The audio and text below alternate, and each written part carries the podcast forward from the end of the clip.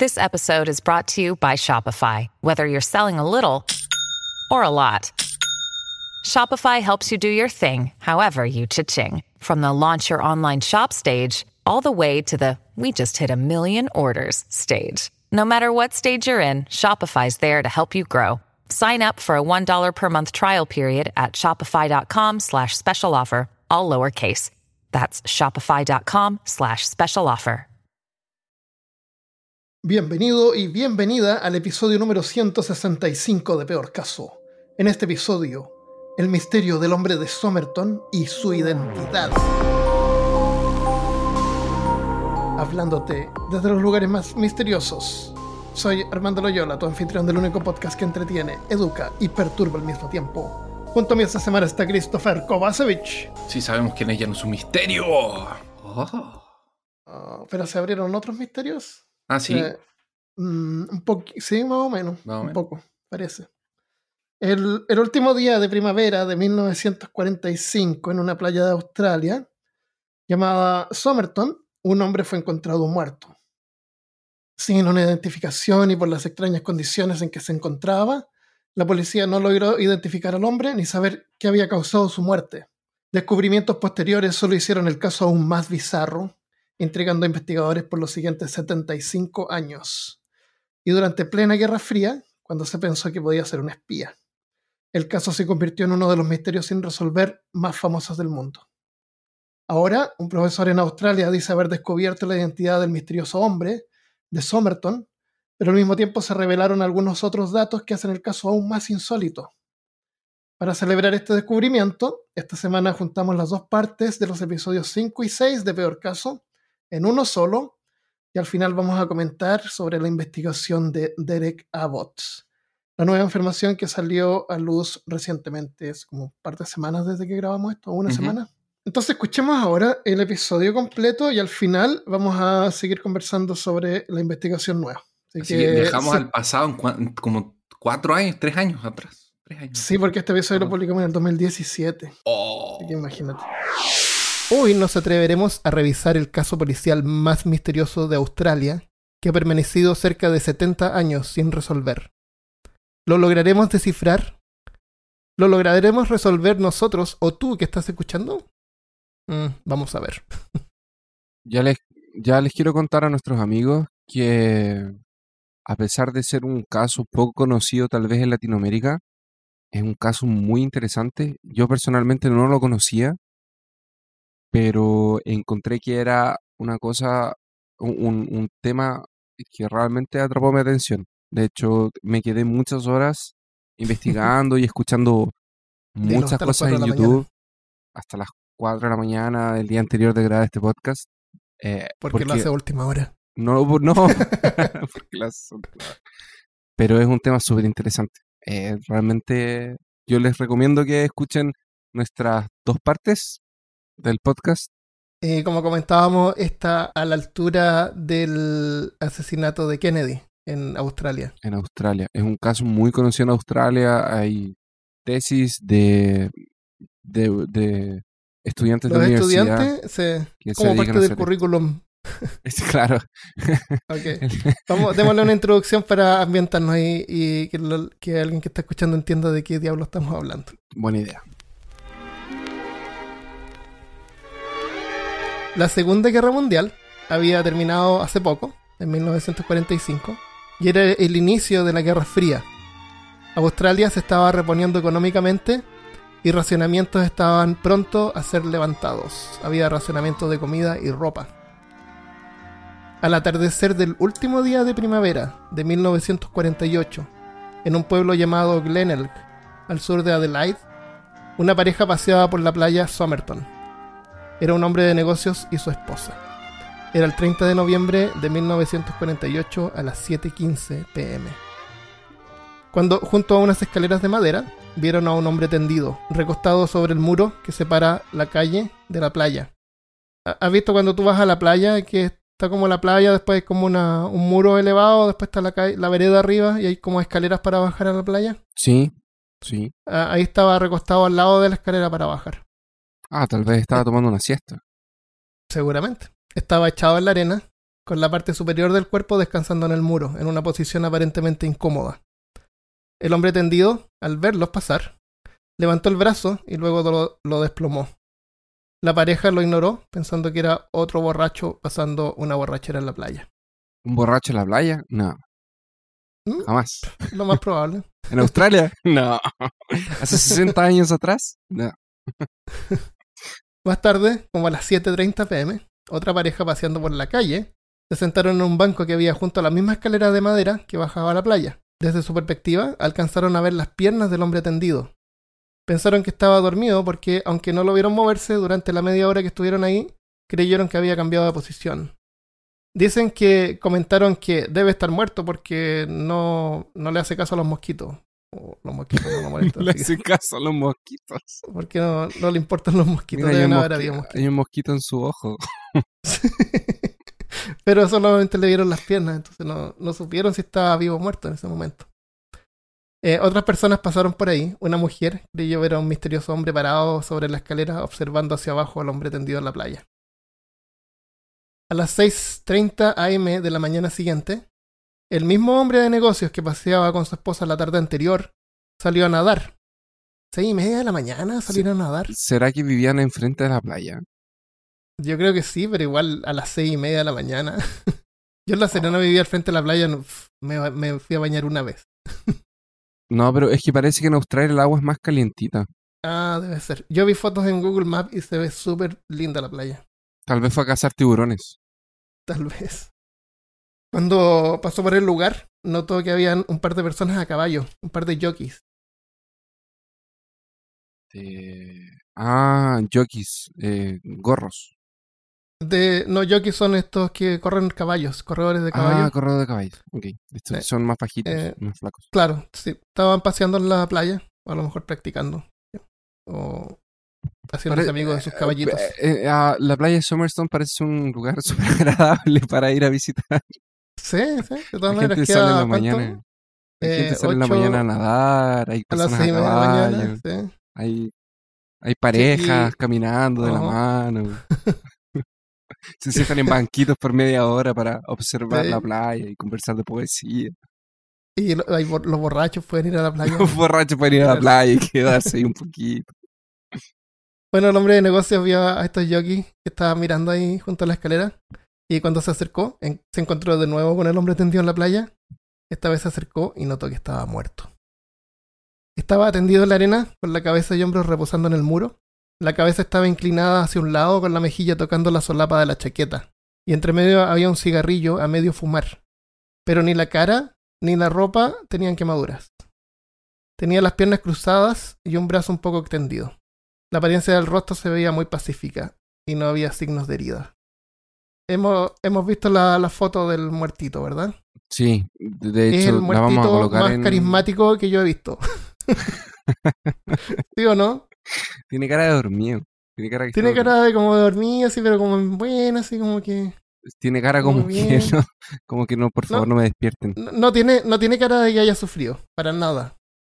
No, Eh, es, es un muertito para todo público. de hecho, de hecho cuando tú me lo describías, yo me estaba imaginando la escena así como de él, como de el héroe que sale de la batalla después de haber cumplido su objetivo y se sienta como enfrente de la playa y mientras el sol se esconde, saca un cigarro, lo prende y dice como, oh, hasta aquí llega mi camino y muere. Es como muy anime. Sí. Vamos a ver cuál fue su camino. El, bueno, llamaron a la policía, la policía vino, lo recogió y le hicieron un análisis. Tenemos la lista de todo lo que contenía el cuerpo. Eh, la mayoría son cosas comunes como una camisa blanca, corbata azul y roja, pantalones café, chaqueta tejida cruzada con botones a ambos lados. Son estas chaquetas que, que tienen una solapa en el pecho y que tienen botones a los dos lados. Ah, sí. ¿Te lo imaginas? Ok. Sí. Ten- en, la, en nuestra página peorcaso.com vamos a poner un montón de imágenes porque hay un montón de información y hay un montón de imágenes sobre esto. Yo les quiero recordar a nuestros amigos que nos escuchan que son de, de generaciones más, más, más jóvenes, que esto pasó hace 60 años atrás, tal Ma- vez Casi 70. casi eh, 70. El próximo año va a ser 70. sí. el próximo año va a ser 70 años, entonces hace 70 años era normal que usted saliera a la calle vestido con eh, terno y corbata. Era la vestimenta común que se usaba en ese tiempo. Y sombrero, y Y sombrero. sombrero. Entonces, Pero el hombre de Somerton no tenía sombrero. no tenía sombrero. Oh. Hay algunas cosas inusuales, pero déjame terminar con lo común. Mm, Un paquete de goma de mascar, eh, Juicy Fruit, que son estos eh, Ringly, son estos paquetes como amarillos, típicos americanos. Son como halts. Es, esos que vienen así como que uno lo abre, saca un- una laminita que viene envuelta como en un celofán. ¿Sí? Eh, de esos tenía. Tenía una. que, que- que una eran caja- americanos. Eso- eso- No, son. venden en todas partes. eh, eh, pero era de producción americana en ese tiempo. Ah, era de producción. Ok, la corbata también era americana. Sí. Que, que es algo a destacar porque era producto americano en, en Australia. Sí, era más, más o menos inusual. Infrecuente. Si Infrecuente. estuviéramos jugando World of Warcraft sería de color verde. Oh. Christopher no juega Loot. No, pero voy a jugar. Ah, ya, ok. Tenía un cigarrillo sin fumar detrás de la oreja y un cigarrillo a medias apagado entre la mejilla Clásico. y la clásico. Sí, clásico. Clásico. Se creía Clint Eastwood. Sí. Eh, en lo inusual, eh, tenía, los, tenía zapatos café. Eso no era inusual, pero parecían haber sido lustrados recientemente. La policía decía que no parecían los zapatos lustrados de un hombre que hubiera paseado todo el día por ese lugar. Exacto. Yo estaba escuchando eso mismo, que le llamaba mucho la atención a las personas que investigaron el caso los zapatos. Ujú. Que era Porque in- estaban muy, Porque muy estaban limpios. muy limpios y estaban en muy buenas condiciones para alguien que venía viajando o Sí. que estaba él, también estaba muy limpio y afeitado, ah, y bien ordenado, bien vestido. Eh, tenía un paquete de cigarrillos marca Army Club, que son como una marca barata. Pero adentro de la cajetilla habían siete cigarrillos Kencitas, que son cigarrillos más caros. Chun, chun, chun. Era, era más o menos común que tú podías poner cigarrillos más caros en una cajetilla barata, así de cigarrillos Life, que son- eran unas porquerías que vendían en Chile, para que nadie te pidiera. Pero, eh, investigando, eh, vimos que las cajas, las cajetillas de los Kencitas son como esas cajas largas, que vienen dos corridas de cigarrillos en vez de tres. Entonces, a lo mejor para hacerlo más compacto, puedo haber puesto los cigarros en una cajetilla de Army Club. Claro. Nosotros deberíamos hacer eso con nuestra cerveza. Deberíamos colocar nuestra cerveza buena En botellas de agua. en botellas de agua. Para que no nos vengan No, a pedir. Esto cerveza. es agua. Porque pasa todo el tiempo. ¿Qué estás tomando hoy? Porque todos los días, pues, cada vez que grabamos, parece que estamos tomando cerveza. Ah, no, hoy día estoy con- tomando Budweiser y café. O sea, primero café y ahora Ah, sí, tomé café y ahora estoy tomando Lagunitas Imperial Stout. Maravilla. Y, un, y tengo una botella de agua también. ok, además de eso, tenía un ticket de tren de segunda clase a Henley Beach de ida, sin usar, para las 10.50 am. Vamos a regresar eh, a eso después. Tenía un ticket de bus a Glen, Glenelg para las 11.15 am usado. Glenelg es un palíndrome. Palíndromes son palabras que se leen hacia atrás y adelante iguales. Iguales. Oh. Qué misterioso. Pero Glemet, Eso no tiene nada que ver con el misterio. oh. Pero Glemet no es la ciudad donde efectivamente él estaba, que era como él salió de, de bus para Glemet y de ahí estaba cerca de Somerstone, de la playa. Somerton es una playa del pueblo llamado Glenelg. Adelaide está hacia el interior, más o menos una hora en bus en ese tiempo. Hoy solo media hora manejando. Henley Beach está en la costa también, pero al norte de Glenelg, como a unos 8 kilómetros desde donde se encontró el cuerpo. Tenía un ticket de bus a Glenelg para las 11.15 am usado. En un bolsillo pequeño del pantalón había un pequeño trozo de papel enrollado con dos palabras en un idioma desconocido. No tenía billetera y no tenía sombrero, lo cual era inusual para ese tiempo. El análisis patológico observó lo siguiente. De apariencia inglés. Y aquí, Christopher, dime si tú encontraste alguna otra información, porque hay un montón de información disponible, como vimos, y, y alguna como que se contradice. Yo encontré que era americano. ¿Americano? Sí. De, de apariencia inglés. Tenía varias cosas americanas y pensaron... Tenía varias cosas. eh, Cuando fue encontrado el cuerpo, había muchas cosas de marca americana, Ujú. hecho en los Estados Unidos. Lo que era extraño para la época porque, por lo que yo entiendo, en ese minuto a Australia y Estados Unidos habían como cortado relaciones de alguna forma porque estaba comenzando la Guerra Fría y había pasado alguna cosa con Australia que ellos como que se Mm. habían dejado de hablar, una cosa así. Ok. Entonces encontrar a alguien con ropas americanas, con goma de mascar americana, con un... eh, creo que el encendedor que tenía él también era americano. Era un, y era un encendedor común, no era un encendedor tan extraño para la época. Eh, eh, las pensaron en algún momento que él podía ser americano y se basaron en eso para... O, o que vivió en América por un tiempo. O que vivió en América por un tiempo, que ser. había acabado de llegar, una cosa así. Lo que es Este- extraño porque no tenía Sí. nada. Edad entre 40 y 45 años. Excelente condición física. Altura 1,80 m. Ojos café claro. Pero, pelo claro, medio pelirrojo. Un poco canoso en los lados. Hombros anchos y cintura delgada. Manos y uñas no mostraban signos de trabajo manual. Pies puntiagudos, como los de un bailarín de ballet, que usa zapatos o botas angostas o puntiagudas. O sea, el dedo meñique y el dedo índice, el dedo gordo del pie estaban como, como apretujados. Como quienes usan zapatos apretados. Eh, los muslos. Mul no, los muslos es el trasero. ¿Cómo se llaman los- No, los, no, músculos lo- del, de atrás de las mul- piernas? Los muslos son, son eso mismo. Ah, ok. No ¿Y es lo cómo se llama el trasero. entonces oficialmente? Glúteos. Ah, glúteos, ok. El nombre oficial de los, del trasero es O sea, glúteos. en peor caso. En peor caso será glúteos. Eh, lo- los muslos los tenía pronunciados. También lo asociaron como a los de un bailarín o un corredor. Un bailarín. Estaba recientemente afeitado. No, estaba todo el cuerpo afeitado. Ok, sabemos que atletas se, se afeitan el cuerpo, ¿no es Se cierto? afeitan el cuerpo, sí. Ok. O, o gente que hace, sí, que hace atletismo o cualquier deporte podría afeitarse el cuerpo. O strippers. También. ¿Por qué no? Y hoy en día hay harta gente que lo hace, así que bien supongo. La media pega. Debe doler. el cuerpo. Ah, debe doler, pero igual es. no sé. Yo desde que soy calvo me, me demoro así dos segundos en secarme Pero la cabeza. Dos de- segundos y mi cabeza está seca. Ac- ¿Cuánto te acabas demora en secarte el pelo? acabas de, de mostrarle tu secreto al mundo. Nosotros no Ay, habíamos dicho a las personas que eras calvo. No, pero en peorcaso.com tenemos imágenes de nuestras, de Ah. nuestras cabezas. Ah, es verdad. Podrías haber, Vayan a, haber- vayan a podrías haber- peorcaso.com y vean acerca de. por cuatro capítulos fuiste cabe- cabelludo. oh, con cabellera de rubia, como. como y larga. Claro. Como fin de hora de la Como fin, claro, cuando se saca el, se saca el gorro y tiene el medio, el cabello. cabello.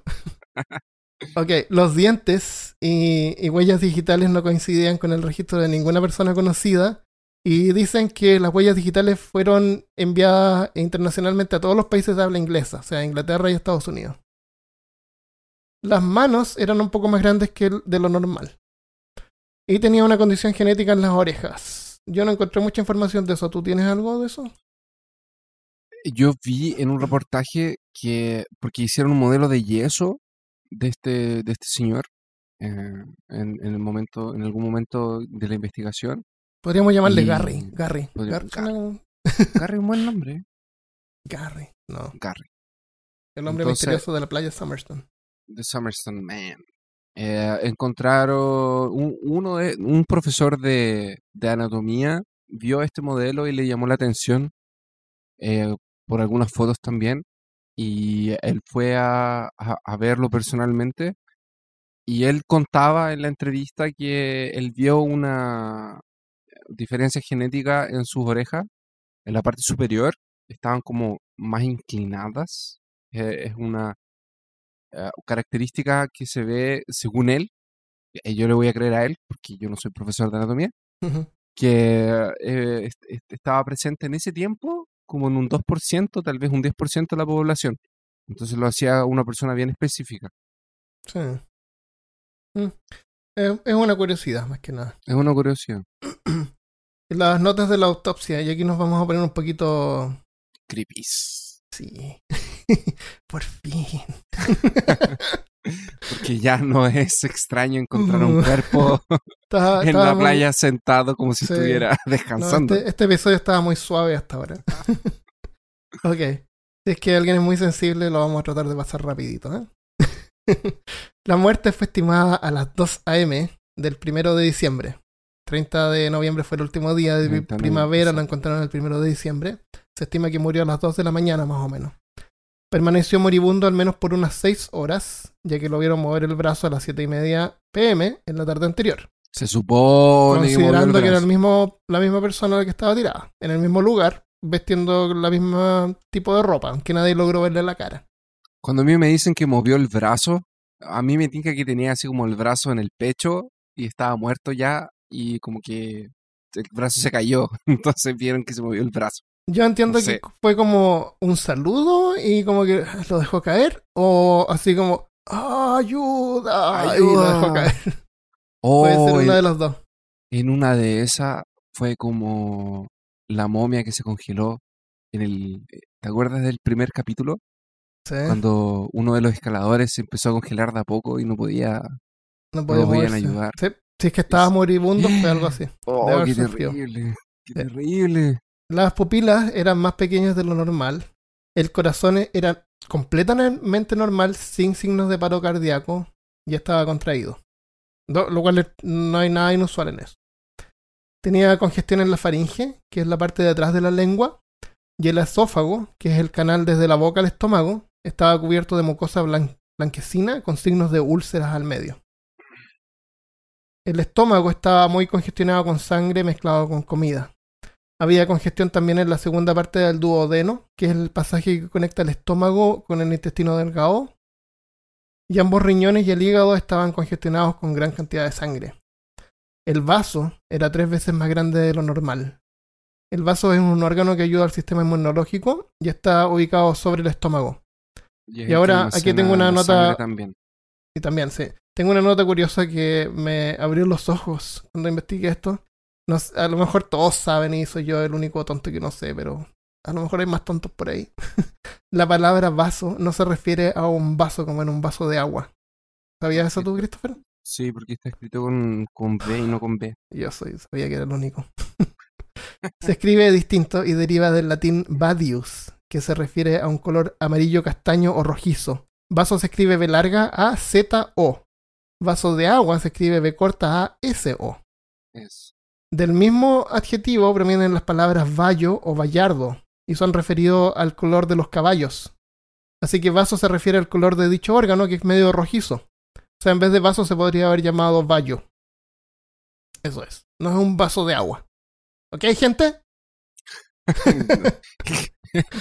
Ratas ignorantes serán Ratas lanzadas por la borda. ok, un poquito de cultura, por favor. La condición de un vaso más grande se llama hipertrofia del vaso y es generalmente causada por infecciones, anemia o cáncer. No es una condición que se desarrolle rápidamente, así que en el caso del hombre misterioso no tiene que ver necesariamente con la causa de su muerte. Yo me imagino que las úlceras en la faringe, úlceras son heridas. Para, Úlceras son heridas y eso puede ser heridas. gastritis, eh, Christopher. y podía ser por, por el cigarro también. Porque en ese tiempo el cigarro era... Puede ser, y, y parece que fumaba muchísimo. Ah, lo- lo- eh, los dedos también, la punta de los dedos tenía amarillos. si, lo- si, los- si la punta de los dedos está amarilla es porque fumas mucho. Christopher tenía los dedos amarillos. Tenía Sí. un cigarro en la boca. tenía un Y cigarro en la oreja. y tenía una cajetilla de cigarro. ¿Vas a hablar de del médico que, que lo examinó? No, pero déjame terminar con el informe de la autopsia. Y tú hablas. Tenía una severa hemo- hemorragia por gastritis y congestión en el cerebro. La hemorragia observada en el cerebro se dieron cuenta porque tenía varios capilares que eran como más visibles que lo normal. Su última comida fue una empanada. Así mismo, una empanada. Que en, en Australia le llaman eh, meat pie, como pastel de carne. Sí. Que pudo, y dicen que pudo haberla comido unas 3 a 4 horas antes de morir. Ahora aquí tenemos una inconsistencia. Si murió a las 2 a.m. y fue visto 5 horas y media antes vivo, no pudo haber comido una empanada en la playa como a las 11 de la noche. A menos que tuviese la empanada en su bolso. Y se la comí mientras moría. "Oh, Claro. Estoy muriendo, pero estoy, estoy muriendo, pero también estoy medio, tengo hambre. Tengo un poquito de Y hambre, estoy como medio aburrido. claro. No sé si prender este cigarro que tengo medio fumar o me como esta empanada que tengo en el bolsillo. Ay, diablos, no tengo mucho tiempo para decidir. Tal vez, tal vez una persona hizo que se la comiera después de que estaba muerto. Cómete esta empanada, maldito. Ahí que está. Por eso que yo creo que estaba muerto ya cuando lo vieron la primera vez. Puede ser, pero yo tengo otra teoría. La voy a tirar más tarde, pero te la voy a decir ahora. Yo ya tengo este problema. Yo ya solucioné esto. Debería haberme llamado a mí primero. ¿En serio? Sí. Déjamelo para después entonces. Eh, ah, no sé si lo tengo anotado más tarde o no, pero eh, si es que lo que le causó la muerte pudo haber sido una especie de ácido o algo que pudo haber acelerado la, la degradación de la comida en el estómago, podrían haber eh, eh, podría haber causado un error en el momento de calcular cuán digerida estaba la comida en el estómago. O sea, mm, lo que me refiero es que él pudo haberse comido la empanada antes. Sí, que podría haber comido antes y se Claro, disolvió cosa más así. rápido porque tenía el veneno. Entonces, como se disolvió más rápido, eh, pensaron que se la había comido más recientemente. Puede ser. Eh, Otra inconsistencia es que algunos sitios de internet mencionan que en la autopsia se, os- se observó lividez en la parte posterior del cuello. Eh, ¿Viste tú algo de eso? No. Lividez es una concentración de, de sangre que sugiere que el cuerpo habría permanecido por un tiempo en una posición horizontal y no con la cabeza levantada, descansando en la pared. Cuando tú te mueres, eh, la sangre, el, el- bueno, cuando tú te mueres ocurre que el corazón deja de latir. Entonces toda la sangre se empieza como, como a caer al lugar más bajo por, por gravedad. Sí, sí, Entonces tu espalda, en la parte de atrás de tu cabeza, quedan como con hematomas y se ve, eso se llama lividez. Y observaron eso en el cuello. Lo cual hubiera sido, lo cual no coincide con que él hubiera muerto mientras tenía la cabeza elevada un poquito en la pared del, de la playa. El, el reporte de autopsia original es inexistente, o yo no lo pude con- encontrar. Y en el reporte policial no se menciona nada de ese detalle en la autopsia. Yo encontré que en el reporte original falta una opinión del, eh, del doctor que le estaba haciendo la autopsia. Y dice que encontró rastros de dos posibles venenos en el cuerpo Ah, sí, sí. de... De eso tengo Era- más. ¿Lo, lo eh, hablamos más adelante? ¿Te Bueno, parece? bueno. sí. Era eso lo que yo quería hablar, la verdad. Ok. eh, antes de hablar de eso, hablemos de las hipótesis que tenía la policía hasta este momento, Ok, con esta información. ok. Estamos Primero- hablando, estamos hablando de 1948. Sí. no, Bueno, sí, claro. Estamos tratando de hacerlo en la forma 48, más lineal 49. posible. Eh, Sí. 48 todavía. Número uno, la falta de identificación hizo pensar a la policía que sería un caso de suicidio. Lo pensó la policía. Y número dos, víctimas de envenenamiento vomitan por las convulsiones. Y las faltas de rastros de vómito en el área supone que no fue envenenado o el cuerpo pudo haber sido transportado a la playa. Tú La- nunca, Yo nunca Nosotros aprendimos en las películas de policiales que la policía nunca tiene pésima idea. Eh, estos son policías con pésimas ideas de 1948, así que imagínate. no, con todo respeto a la policía. No, claro que no. Eh, seguramente sí su alcance eran un poco limitados a la tecnología de ese tiempo, pero es lo que hay. La policía esperó el reporte de alguien perdido que reclamara el cuerpo, pero pasó el tiempo y nadie se acercó. Así que para poder continuar con la investigación, luego de unos días, eh, seis días eh, exactos, el cuerpo fue embalsamado para preservarlo por más tiempo. Tenemos una momia, Christopher. sí. El Hicieron modelos de yeso. Eh, eso fue seis meses después. El cuerpo fue examinado nuevamente y se hicieron varios descubrimientos. A esto en inglés le llaman inquest, que es como, no sé, una investigación en profundidad. Y aquí fue donde se descubrió que los zapatos del hombre estaban muy limpios y parecían haber sido pulidos recientemente. No parecían los de, no parecían de lo que se esperaría de un hombre que aparentemente habría estado caminando por Glenelg todo el día. Esta evidencia calza con la hipótesis número 2, que el cuerpo fue llevado a la playa después de muerto. Se especuló que el hombre que había sido visto vivo el 30 de noviembre no necesariamente pudo haber sido el mismo que se encontró muerto a la mañana siguiente, ya que ningún testigo vio su rostro, aunque testigos Mm. aseguran que era el mismo por la vestimenta y la posición peculiar que tenía. Un profesor de fisiología y farmacología de la Universidad de Adelaide informó a la policía de la existencia de dos glucósidos que son extremadamente tóxicos y son consumidos oralmente en pequeñas cantidades y que sería muy difícil, si no imposible, identificar, incluso si se hubiera sospechado de ellos en primer lugar, porque no dejan ningún rastro. No, ajá. El académico concluyó que, aunque la ausencia de vómito no era desconocida, sin ella no, no era, era imposible concluir definitivamente envenenamiento como la causa de muerte. También se apuntó que si la muerte habría ocurrido seis horas después de que se había visto mover, implicaría una gran dosis que aún así habría sido indetectable, en el peor de los casos. Tal vez fue un suicidio, entonces. es- significa que podría haber sido uno de esos venenos. Para entonces, el caso había captado la atención de los medios, y como en ese tiempo esas drogas eran tan fáciles de conseguir, no se revelaron los nombres. Pero tiempo después se publicó la identificación de estas sustancias como digitalis, que es una planta comúnmente llamada dedalera, común en Europa occ- occidental, y ou- ouabaina, una sustancia tóxica que se extrae de las enredaderas y la corteza de un árbol que crece al este de África y es usado para envenenar las puntas de flechas. Chun, chun, chun. El detective en Jeffle, sí, también. Ese, eh, yo, ese de, de la, del veneno de las puntas de flecha de África, yo lo había leído, pero en vez de, de, de que esto venía de un profesor de... Yo había encontrado Farmacología. que, de farmacología, yo había encontrado que venía del mismo, del mismo tipo que le hizo la autopsia, solo que no lo colocó en el informe, por Ujú. miedo a que la gente empezara como a, a usar eso, porque era común que la gente lo usara como para empezar a envenenar Sí. a personas. No dijeron que era para que la gente no, No lo, no dijeron que era y él Era no lo de colocó com- en de el- encontrar. sí. era fácil de encontrar. Puede haber sido que no haya ni siquiera quedado en el informe.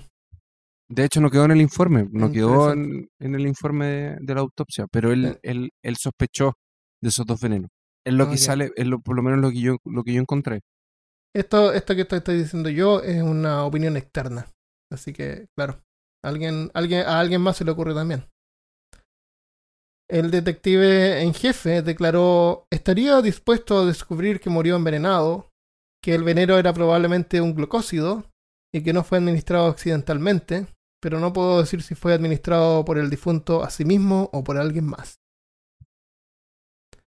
Así es que, a pesar de los nuevos hallazgos, fue imposible determinar la causa de muerte o la identificación del misterioso hombre.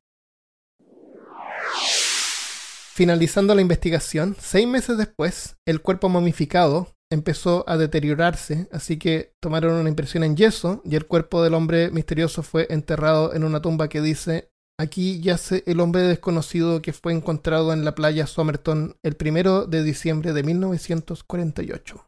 El hombre de Summerstone. ¿Tú tienes alguna información de cómo se toman estas impresiones? Se hacía con yeso. Se hacía con yeso. Ellos hacían un negativo de la persona en yeso, O sea, la cubren en yeso la cubren en yeso. Es como cuando hacen máscaras de... de muerte. cuando las- para los que están fa- familiarizados con el cine, cuando van a hacer prótesis de máscaras, les los cubren con yeso o Ah, con los un- actores. a los sí. actores para hacerles una copia de sus propias caras para hacer la máscara sobre, sobre esto. Entonces, probablemente en ese tiempo, porque en ese tiempo se usaba yeso para hacer moldes de, de los dientes, del- de, del- de las mandíbulas, eh, lo cubrieron con yeso, la parte se cubría de los hombros hacia arriba con, con un yeso más, más, eh, em, Del, eh, delgado. más delgado, o sea, Más fino. más exacto. Y eso se, tú lo partías en la mitad para que lo pudieras abrir y quedaba un negativo de la cabeza de la persona. Y eso tú lo rellenas con más yeso. Cuando el otro yeso de abajo Ah, lo rellenan con yeso también. también. Se hace Pero no, se, pero no se pega al negativo. pero no se pega el negativo. Entonces después tú lo abres y lo que se pega tú lo limpias. Ah, ok. Y ahí queda una impresión Y del rostro impresión. y, el, y los Y- hombros, de, los hombros de- del hombre de Somerton. Exacto. De hecho, tú lo puedes ver en internet eso. Está, está la imagen. Vamos a ponerlo en la página peorcaso.com. Parte 2. El maletín. ¡Ah! ¡El maletín! El maletín. ¡El maletín! A los 14 días del hallazgo. del Era como el la maletín del, del, del espía. De, ¿Te acuerdas del maletín de. Ah, de la gente. Había, un, había una serie. Ay, ¿cómo, ¿cómo se llamaba? Ok, Era la gente Estamos hablando de- 86. Ah, el 86, sí, sí. Tenía un maletín que, que tenía millones de cosas. Todo lo, llamaba- es, es como el cinturón de Batman, el maletín de los espías. Es como el maletín de Iron Man, que era un maletín, pero era la armadura de Oh. Iron Man. Bueno, este maletín no era tan sofisticado. En, eh, pero a los 14 días del hallazgo del cuerpo en la playa, los empleados de la estación de trenes de Adelaide encontraron un maletín café que había sido registrado en la estación a las 11 de la mañana del 30 de noviembre de 1948. El- para recordar, el 30 de noviembre fue el día en El que vieron al hombre tendido en la playa. En la mañana, a las 11 a.m., un maletín fue registrado en la estación de tren de Adelaide, que queda como más o menos a, en, en tiempos modernos, una media hora eh, manejando. Así que antiguamente seguramente una hora de distancia Pero, manejando. calma, me dijiste que se murió a las 2 de la mañana. Se murió a las 2 de la mañana del primero de diciembre. O sea, se quedó como toda Bueno. la noche agonizando en, en la, en la playa. Eh, tal vez desde las siete y media de la tarde, sí.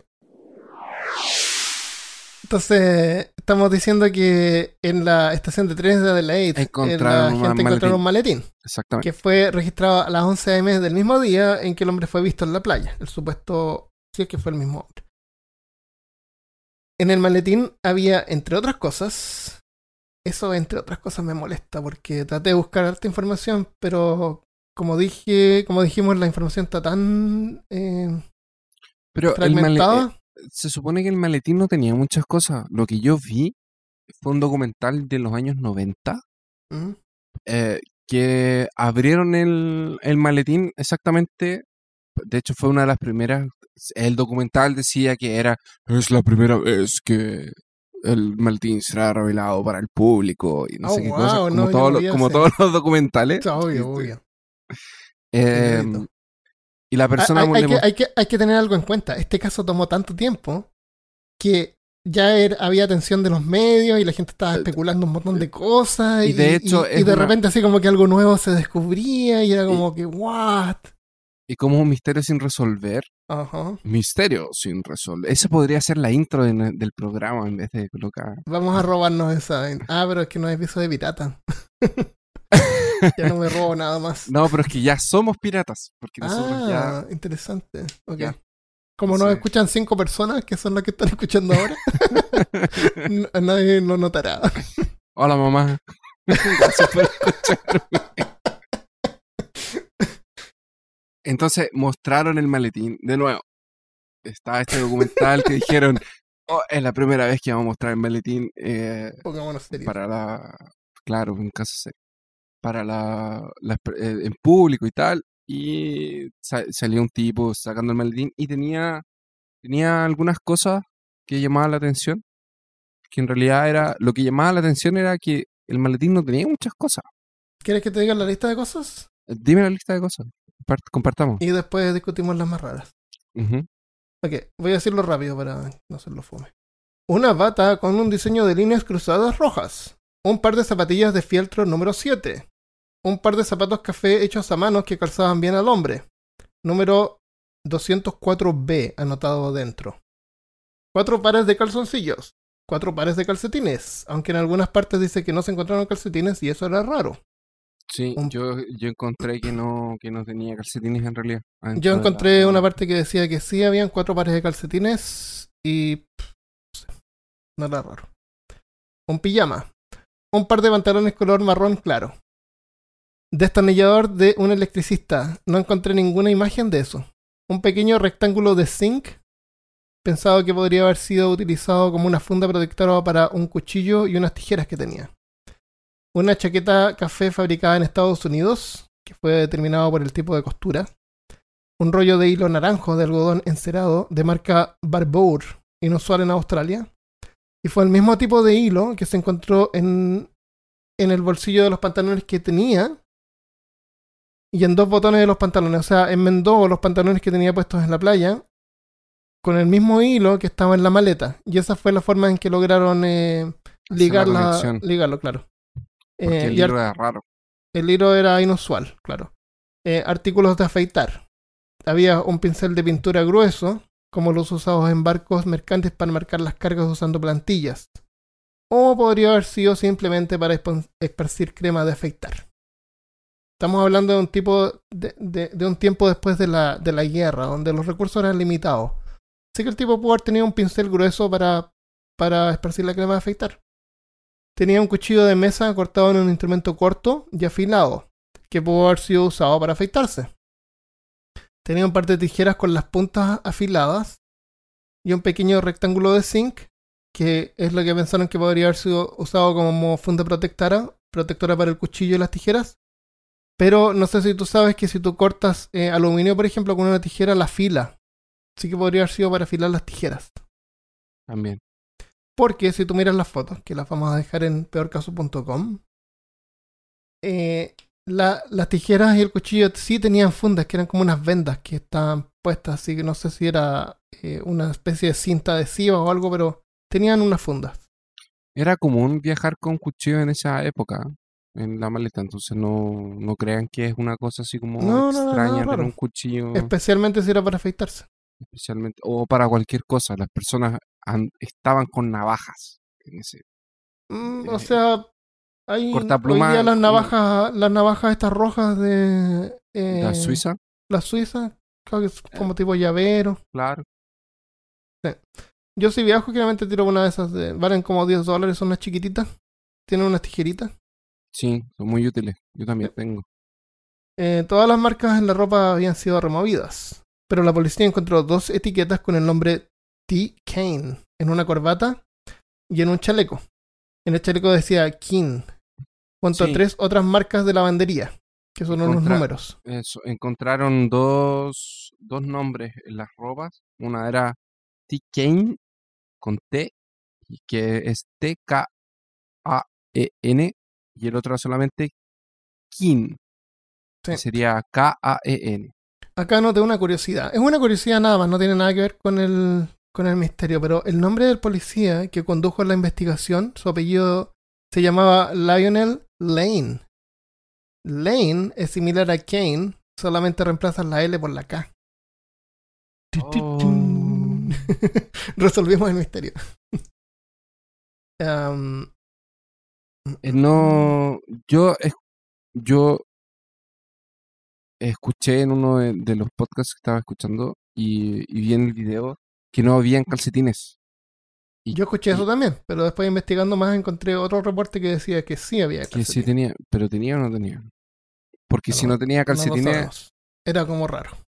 y era una maleta rara porque nadie viaja sin calcetines.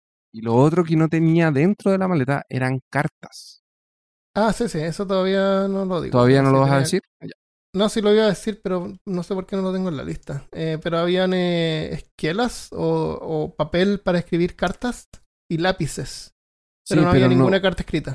Exactamente. Y lo que era extraño en ese tiempo, especialmente si era una persona que estaba viajando, no tener cartas recibidas y no tener cartas, tal vez una carta lista para ser enviada, Sí, era raro. inusual. Era inusual. raro, era inusual. Es como tener un celular ahora, que tú encuentras una persona con un que estaba muerta o la maleta de una persona, por ejemplo, una mochila de una persona y que adentro del celular no tenga mensaje, no tenga Claro, WhatsApp, no tenga nada enviado, no tenga un email. Eh, Sí, era ex- era extraño, era raro. Eh, lo otro que yo encuentro raro es que yo mido un metro ochenta y seis, que es cerca del metro ochenta que él medía. Y yo calzo número 12. Once y medio, 12.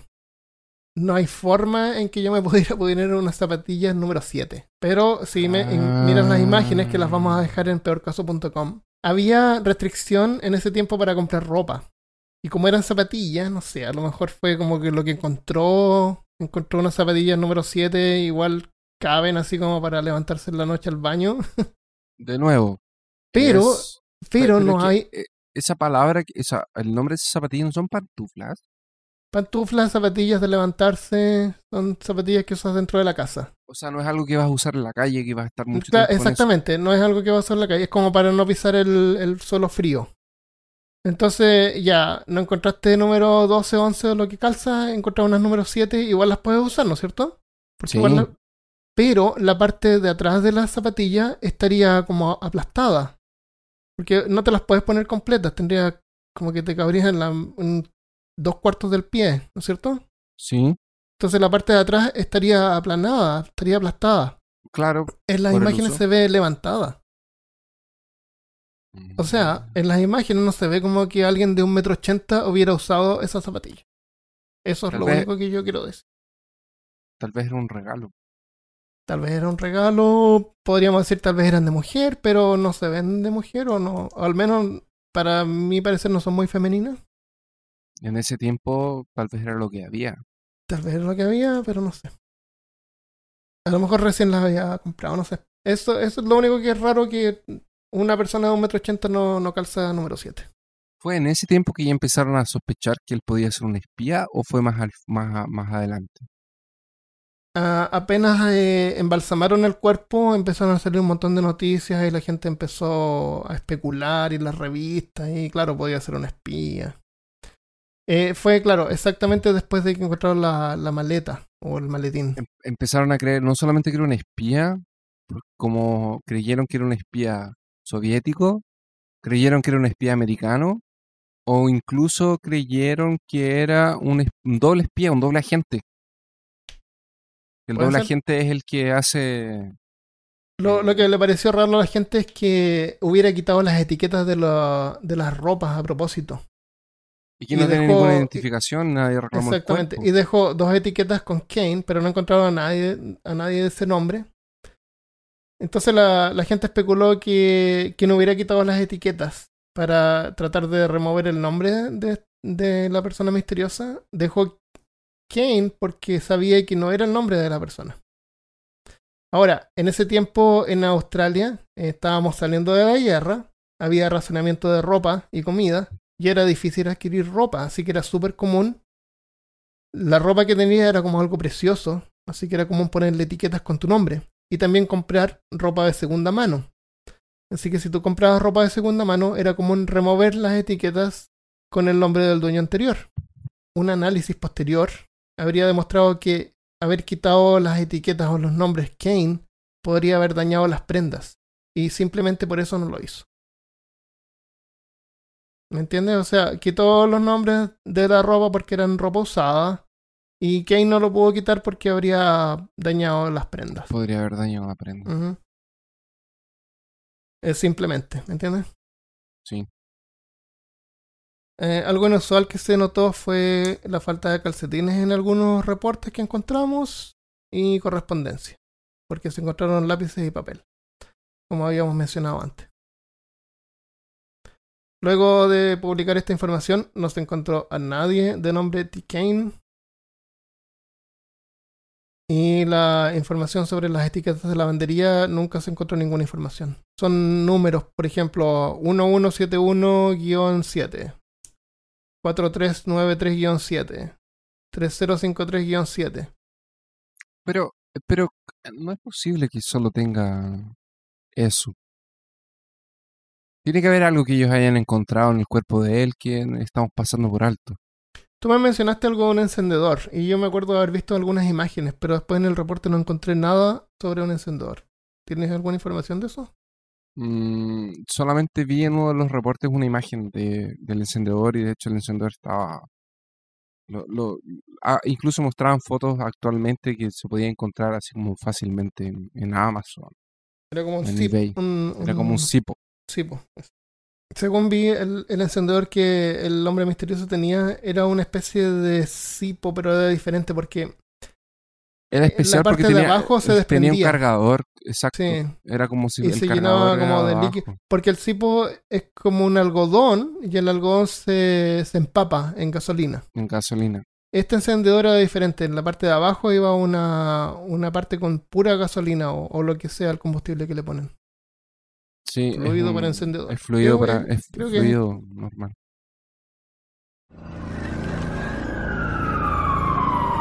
Parte 3. La mañana del 30 de noviembre. La policía revisó los registros de trenes y estimó que el hombre había llegado a Adelaide por tren nocturno desde Melbourne, Sydney o Puerto Augusta.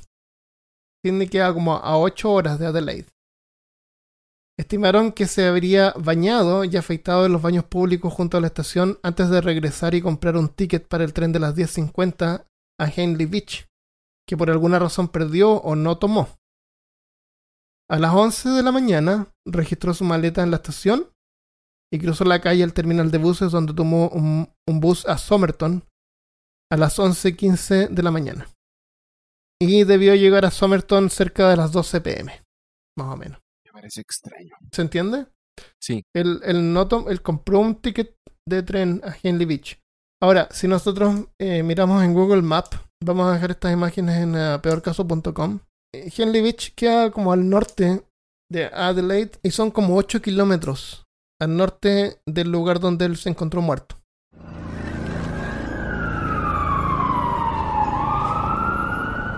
Parte 4. Tamanchud. El hombre tenía en un bolsillo pequeño del pantalón un trozo de papel enrollado con dos palabras impresas en un lenguaje desconocido. Las palabras decían Ah. Tamanchud. El 9 de junio se recibió información del origen del papel impreso. 9 de junio de 1949, o sea, estamos hablando seis meses después. Siguen investigando. El tema, el, el caso está todavía abierto, de hecho. De hecho, es un misterio sin resolver. Pero el 9 de junio se recibió información del origen del papel impreso con las palabras Tamanchud. Es Tamam Chud. Resultó ser persa para el fin o finalizado. Y era impreso al final de la edición en inglés de un libro de poesía llamado Rubaiyat de Omar Khayyam. El problema era que ese libro era rarísimo. Ah, El papel estaba, eh, ese pedacito de papel estaba cortado a mano de una edición específica del libro. Sí, Y Aunque, el, el Rubaiyat era súper común en ese tiempo. Aunque, aunque el libro era común, En la edición en particular, la edición en particular era muy rara. Pero espérate, hecho- Christopher, nos estamos adelantando. Ah, ya. Porque solamente tenemos un papel que sabemos que dice el fin. ¿No es cierto? Sí, es verdad. Es todo lo que sabemos hasta ahora. y el reverso estaba en blanco. Es un libro de poesía, es como súper positivo, así como onda. Mejor caso, seguramente hay un podcast llamado Peor- Mejor Caso.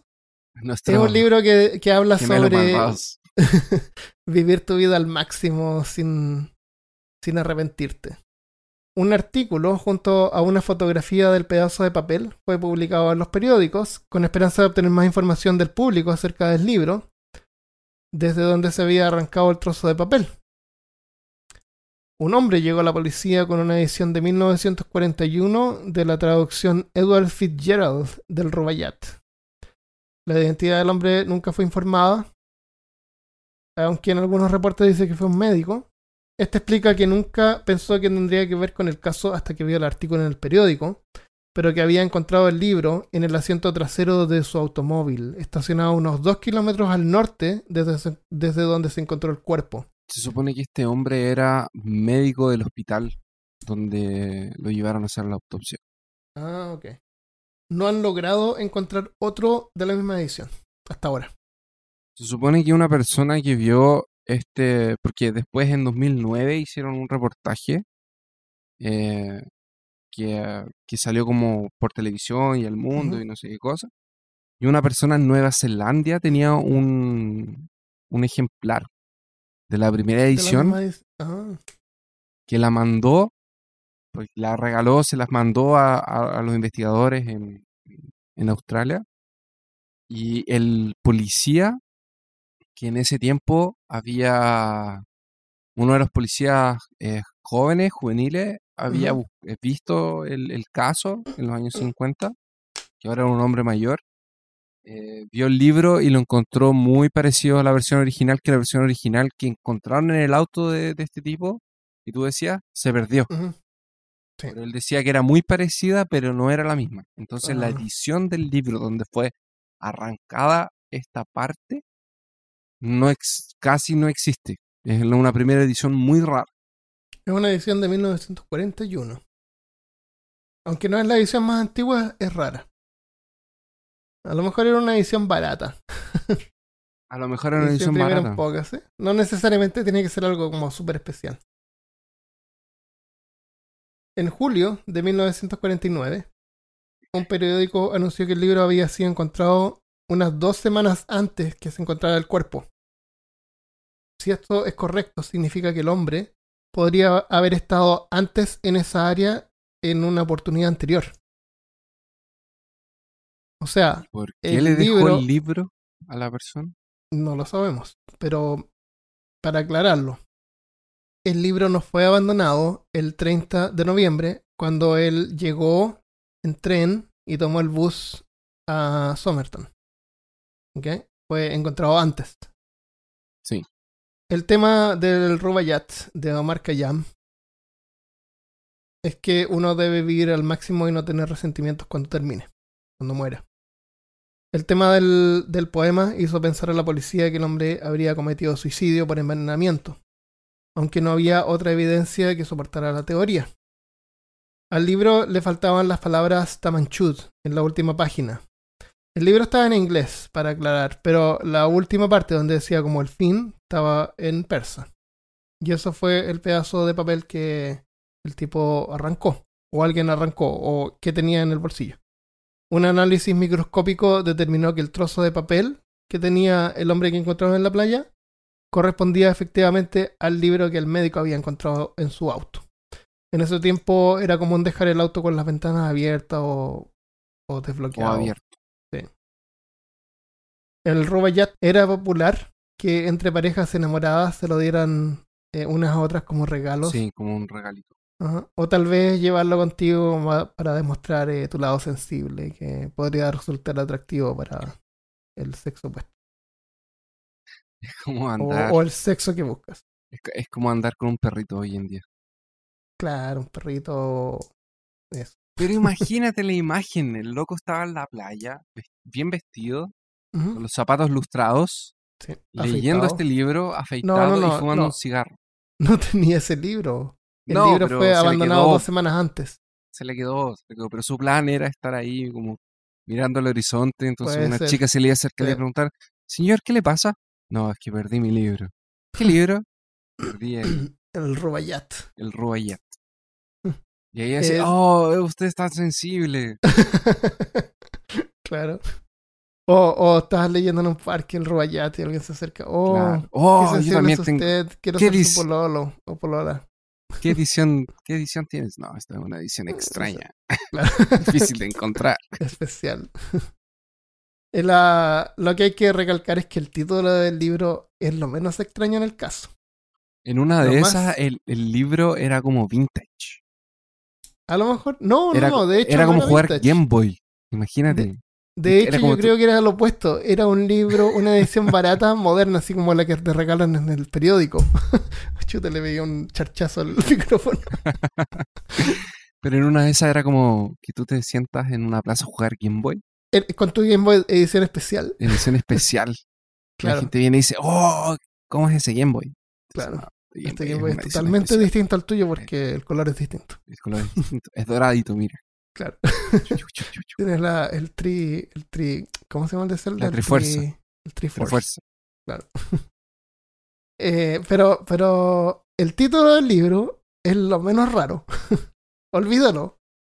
Lo más extraño fue lo que encontraron en la contratapa del libro. Tan, tan, tan. Porque lo que se encontró parece ser un código secreto. Habían cinco líneas de texto en letras mayúsculas que parecían al azar, con la segunda tachada y similar al inicio de la cuarta línea.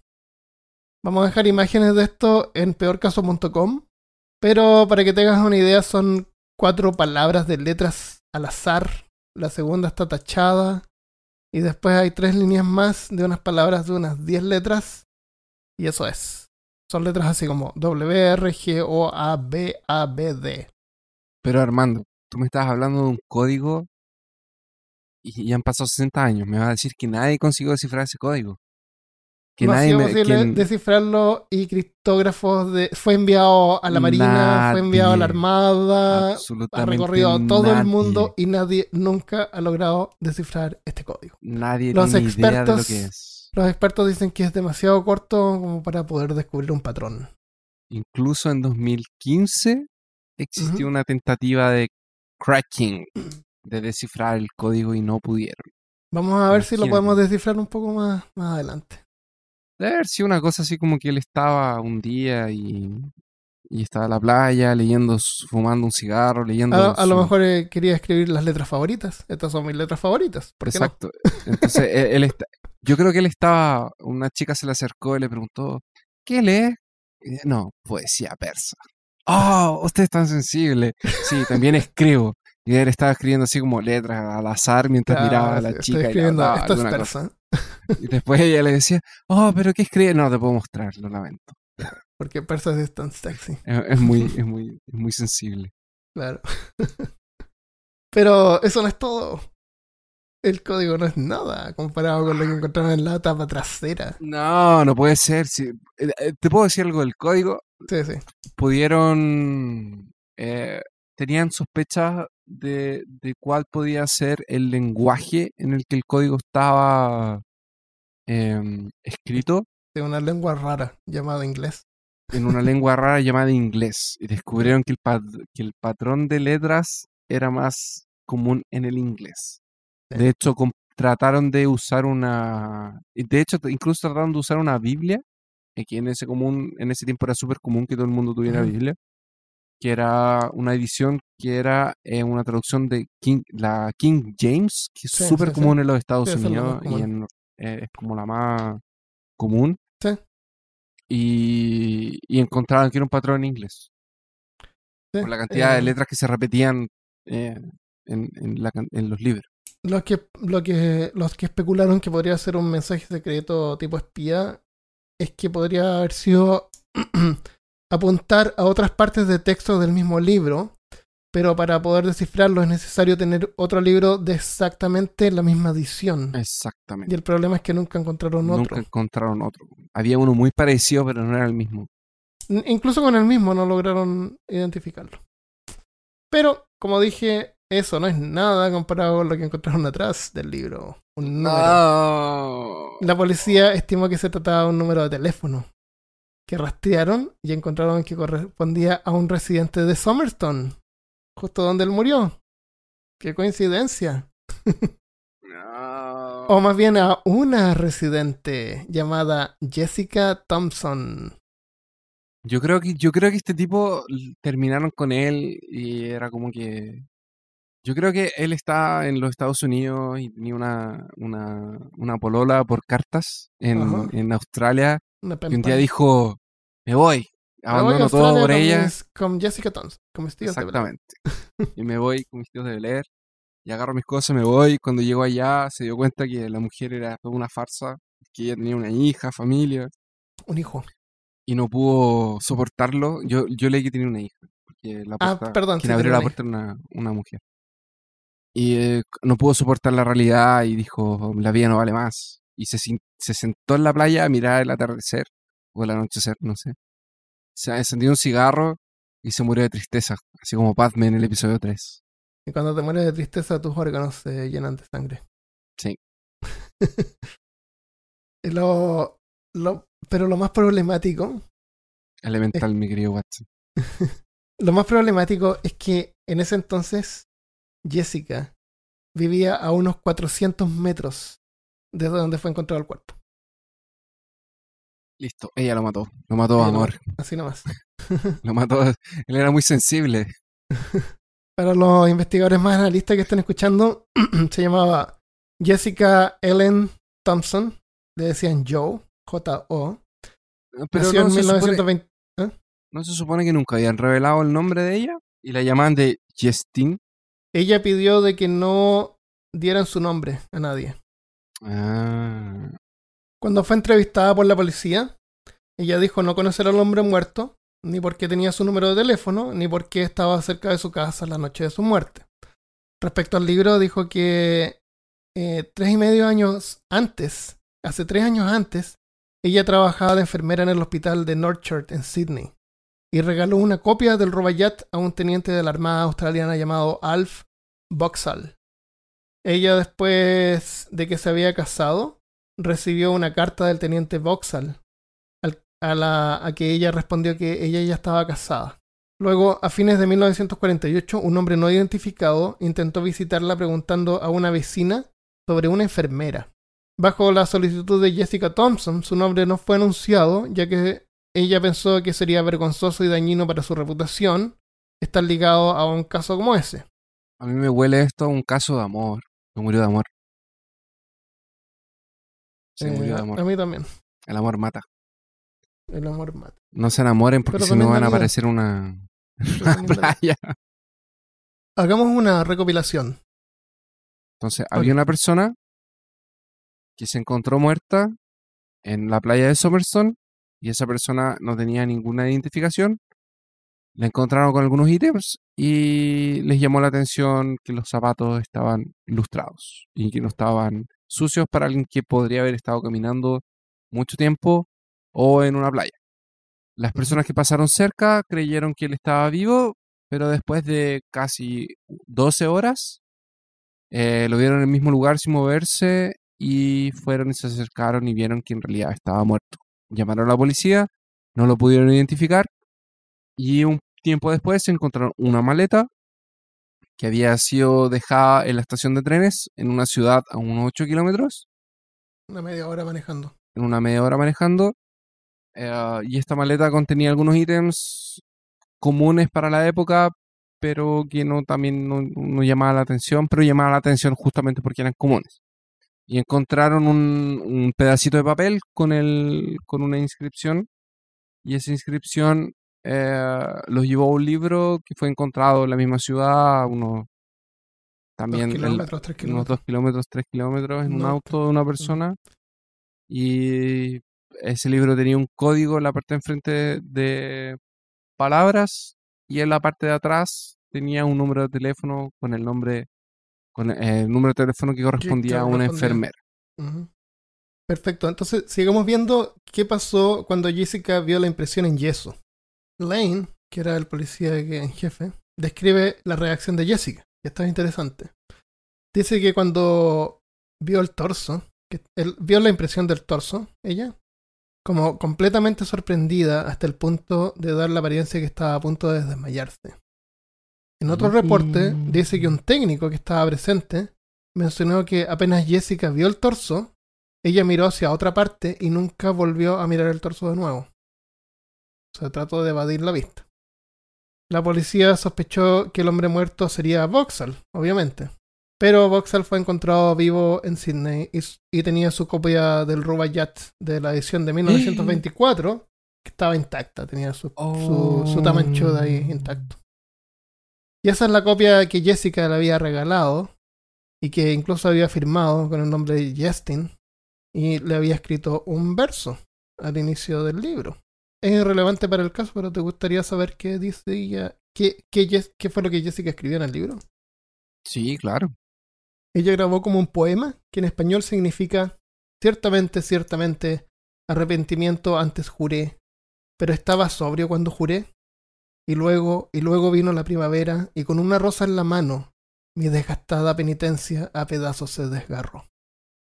Que. Oh, qué heavy. En una de esas era un espía que se enamoró de la enfermera, la enfermera lo ayudó. Así como. Puede haber sido un paciente Off. que se enfermó de la enferm- que se enamoró de la enfermera y como la Y a lo mejor, no sé, pues gente se pasa película. A lo mejor vio que ella le regaló el, el Robayat a otro tipo y él compró el- su propio Robayat. Y se pasó la película que ella se lo, se lo habría Bueno. querido regalar si tal vez lo hubiera conocido. O en una de esas, en una de esas un, era un espía y se enamoró de ella y ella tiene una familia, no podían estar juntos y se enamoró de él. Él dijo, voy a abandonar mi vida de espía para siempre. Y borró todos los rastros de Puede espía de él y se hizo una nueva identidad y dijo, desde ahora en adelante voy a ser Summerstone Man. Y fue a buscarla y cuando la encontró vio que tenía hijo y familia y todo. Se claro, puede ser. Puede ser Y exactamente. ella sabía que, y ella sabía que era un espía, entonces ella no podía reconocerlo, porque si no, ella Pero iba podría- a ser como, como, ella podía ser una cómplice y la podían eh, así como colocar, o en una de esas, ¡Eh! Armando, ¿y si ella era una espía? Y él era como el espía que la descubrió Y ella lo mató. y ella lo Le dio mató. una empanada envenenada. Oh. Pero espérate, déjame leer algunas conclusiones. Ah, y, y conjeturas. Tenemos más, tenemos más. Pero mi, mi- mi conclusión, pero ¿para qué? Si ya está mi conclusión. Ah. Podemos cerrar aquí. Resuelto. Llamemos a los australianos. mándele, mándele, un email a los australianos. El Christopher acaba de descubrir el caso. Ok, identidad. La falta de identificación hizo pensar a la policía que sería un caso de suicidio. No existe información si algún bolsillo estuviera destendido por haber llevado una billetera frecuentemente. Si tú llevas una billetera en el bolsillo de atrás de tu pantalón y, al- y- y la quitas, la tiras o alguien te la roba, mirando el pantalón uno puede ver de que ahí había algo, ¿no?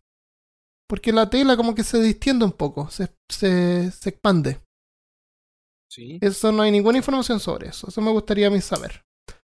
Podría haber sido robado en la playa después que murió. A lo mejor un borracho tirado, alguien pasó y, y le robó la billetera. Sí, también. Puede ser, ¿no? Sí. Eh, Yo no tengo ninguna duda que eso puede pasar. Conjeturas. El vaso contiene una reserva de sangre. ¿Podría ser posible que un golpe ahí podría causar hemorragia a los otros órganos? Podría haber sido como una, una pelea. Porque como tú dices, eh, Jessica, ella estaba casada. ¿Qué, qué, ¿Qué hubiera pasado si es que el hombre de Somerton hubiera ido a su casa y se encuentra con Jessica y encuentra a su marido y tienen como una pelea? Y el tipo le pega arriba del estómago y le revienta el, el vaso. Y se muere y Jessica y Y, como, y ¿qué vamos a queda hacer? así como que. No, no se muere. Queda así como que. "Ah, estoy moribundo, me voy. Y se va caminando 400 metros, que no es mucho, y llega a la playa y se tira en la se playa. sienta, prende un cigarro para Tra- ver. no lo alcanza a prender. No trata de prender el cigarro que tenía a medio fumar porque no tenía quemaduras. Trata de. Se lo pone en la boca Ah. y ahí termina. Mirando al Oh. horizonte. O se murió mientras estaban peleando, así como que el marido de Jessica le pegó un combo, en un puñete en el estómago y el tipo cae al piso muerto. Dice, pero ¿qué onda si fue un golpe? Pero fue un golpe en el vaso, tal vez. Y eso le causó la hemorragia, así que, chuta, ¿qué hacemos con él? No sé, llévatelo. Lo carga al hombro y se lo lleva a la playa y lo deja tirado ahí. Para que ella la gente crea que era un borracho. Pero ¿por qué ella le iba a dar el teléfono a él? Esa es una buena pregunta. No me gusta decir eso de buena pregunta, pero esa es una buena pregunta. Eh, Porque cuando alguien dice "Te- esa es una buena pregunta, significa no tengo idea de la respuesta. Eh, el libro. Sabemos que el libro fue encontrado un par de semanas antes de la muerte. Sabemos que había comprado un ticket a Henley Beach, pero no tomó el tren. En vez tomó un bus a Somerton. Si miramos el mapa, que lo vamos a dejar en la página eh, peorcaso.com para que te puedas guiar, Henley Beach queda como a 8 kilómetros al norte desde donde se encontró el cuerpo y de la casa de Jessica. El libro fue encontrado en un automóvil estacionado en la calle Yeti Road, que es transversal al norte de Mosley Street, donde vivía Jessica. Todo eso se puede verificar en, en Google Maps hoy. Esta es lo que yo pienso, Christopher. Tal vez dos semanas antes escriben el libro escribió en el libro las primeras letras de frases que correspondían a palabras que le daría Jessica Thompson. O sea, él escribió un mensaje, pero en vez de escribir las frases completas, escribió las primeras letras de cada palabra. Con algo así que le iba a decir a Jessica. Eh, eso ayuda a memorizarlo. Entonces él estaba listo como para darle este mensaje, volver con ella, qué sé yo. Él tomó, la primera vez tomó el bus a, a Henley Beach, que queda a 8 kilómetros, y se pegó la caminata de 8 kilómetros para llegar a la casa de Jessica. Pero no la encontró, porque sabemos que la, la vecina lo atendió y, y él preguntó por una enfermera. No la encontró, así que se tuvo que regresar caminando de vuelta a Henley Beach. 8 kilómetros de vuelta. Sabemos que podría haber tenido gastritis, que se causa por estrés. Así que después de haberse pegado el tremendo viaje para no encontrar a Jessica, a lo mejor se enojó, desgarró hacia el fin del libro y lo tiró hacia un auto que estaba a la pasada, en su camino de vuelta a Henley Beach. Puede ser. Por eso es que lo encontraron dos semanas Por eso que lo con- eh, puede ser. él volvió a su lugar. Y después regresó una última vez. Ok, voy a volver. Y tenía el papelito eh, Tamanchut En- enrollado en en- su bolsillo. Ahora que hay algo importante. Cuando encontraron el libro, casi, casi la mitad de la página estaba arrancada. Pero las palabras que él tenía en su bolsillo era como un rectángulo casi perfecto. O sea, es como que él hubiera arrancado la página casi completa del libro Y y, después con tiempo, mientras iba en el tren, lo recortó así como bien y lo enrolló y lo puso en el bolsillo. Lo puso en el bolsillo, eh, no sé si tú fijas, los jeans tienen como el bolsillo, tienen como Sí. un bolsillito chico. El bolsillito chico es el bolsillito para el cipo. En ese bolsillo estaba este rollito de papel y por eso es que no lo encontraron al principio. Por eso es que se les pasó. Chan, chan, Entonces, claro, chan. él con tiempo tal vez eh, lo puso ahí. Y regresó por última vez. Pero esta vez él sabía. e- Él tuvo que esperar un tiempo porque llegó en la noche, como a las 6, 7 de la mañana. Se fue a bañar, se afeitó, listo para ver a Jessica, ¿no es cierto? Sí. eh, compró el pasaje a la, de tren a Henley Beach de nuevo y tuvo que esperar unas horas. Y resulta que en vez de tomar el pasaje a Henley Beach eh, a las once y cuarto, eh, tomó un bus eh, unos minutos después. Tal vez durante el tiempo que esperaba, a lo mejor conversó con alguien. eh, Oye, ¿sabes que puedes tomar este bus? Que va directo, ¿no hay para qué caminar 8 kilómetros de nuevo? A lo mejor él aprendió eso en ese momento. De alguna manera aprendió que tenía la opción de tomar un bus. En vez de pegarse el pique a Henley Beach. Ah, Henley Beach. Y por eso es que ignoró el, el ticket de tren que había comprado y tomó un- uno de bus. Ahora, lo, raro es que él, después de que el tren ya se había ido, él registra la maleta y la deja ahí abandonada. Después de la hora de que el tren a Henley Beach ya se había ido. Y toma el bus. En una de esas dejó la maleta ahí y el loco que la tenía que registrar dijo, ah, la voy a registrar después porque ahora estoy ocupado. Y la registró después. Nadie va a decir que no estaba haciendo su trabajo en el momento ser, en el que puede debería ser, estar haciendo pero- su trabajo. Pero lo, lo interesante es, pensar de que por qué razón alguien dejaría su maleta registrada en una estación de tren que queda a una hora. Si es que va a Somerton con la intención de poder eh, hablar con Jessica. A lo mejor él pensaba en regresar y hubiera tomado su valija de vuelta. Tal vez fue una primera vez, se arrepintió, después volvió, después volvió. Lo, lo raro es que si él era de Melbourne o de Sydney, que queda como a 8 horas de distancia, si tú llevas una maleta con cuatro pares de, de ropa interior, es como para pasar un, algunos días, ¿no es cierto?, en tu destino. Sí. No es un viaje de un día para otro. Él dejó la maleta ahí. A lo mejor en ese momento él ya estaba pensando en que ya esto era el fin y si esto no funciona yo me voy a suicidar. Tal vez. Entonces, cuando él regresó por última vez, tal vez tomó el bus que era más directo y le habría evitado la caminata.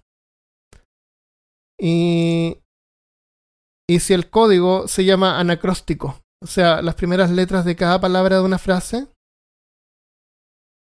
y está en inglés, la letra A, por ejemplo, podría significar a, am, an o and. La letra T se puede significar di o dis. La letra I, I, is, in. Y la W siempre es un interrogante. Who, what, where, when and why. Según varias interpretaciones, eh, esto es lo que podríamos decir que significa el código. La línea 1 es desconocida, pero como parte con la letra W podría ser una pregunta, podría ser un interrogante. La línea 2 está borrada, pero las primeras letras de la línea 2 se repiten en la línea 4. Entonces estiman que tal vez las borró como para empezar de nuevo o quería poner otra frase primero. La línea 3 dice WTBI, dice un montón de letras. Y esto es lo que estiman que podría decir las letras. Vamos de nuevo, vamos a dejar una imagen de, esta, de este código en la página para peorcaso.com para que lo vean. Pero si tú miras las letras, podría decir algo así como que What this book is missing, present a note ending this page. Que significa lo que a este libro le falta es una nota en la última página. Eso calza con las letras de la línea 3. Después en la línea, Mm. en la línea 4 tenemos eh, ML, que podría ser My Life o My Love. I am badly overwhelmed. O sea, mi vida, mi amor, estoy muy abrumado. Después hay un espacio y dice A I A eh, Q, que podría ser I am quite crushed, que significa estoy destrozado. Ahora, la persona que pretendió descifrar esto tiene información anecdótica de textos más antiguos que la edición del Rubaiyat o más antiguos que 1948 que tienen frases como esta. Estoy abrumado, estoy destrozado.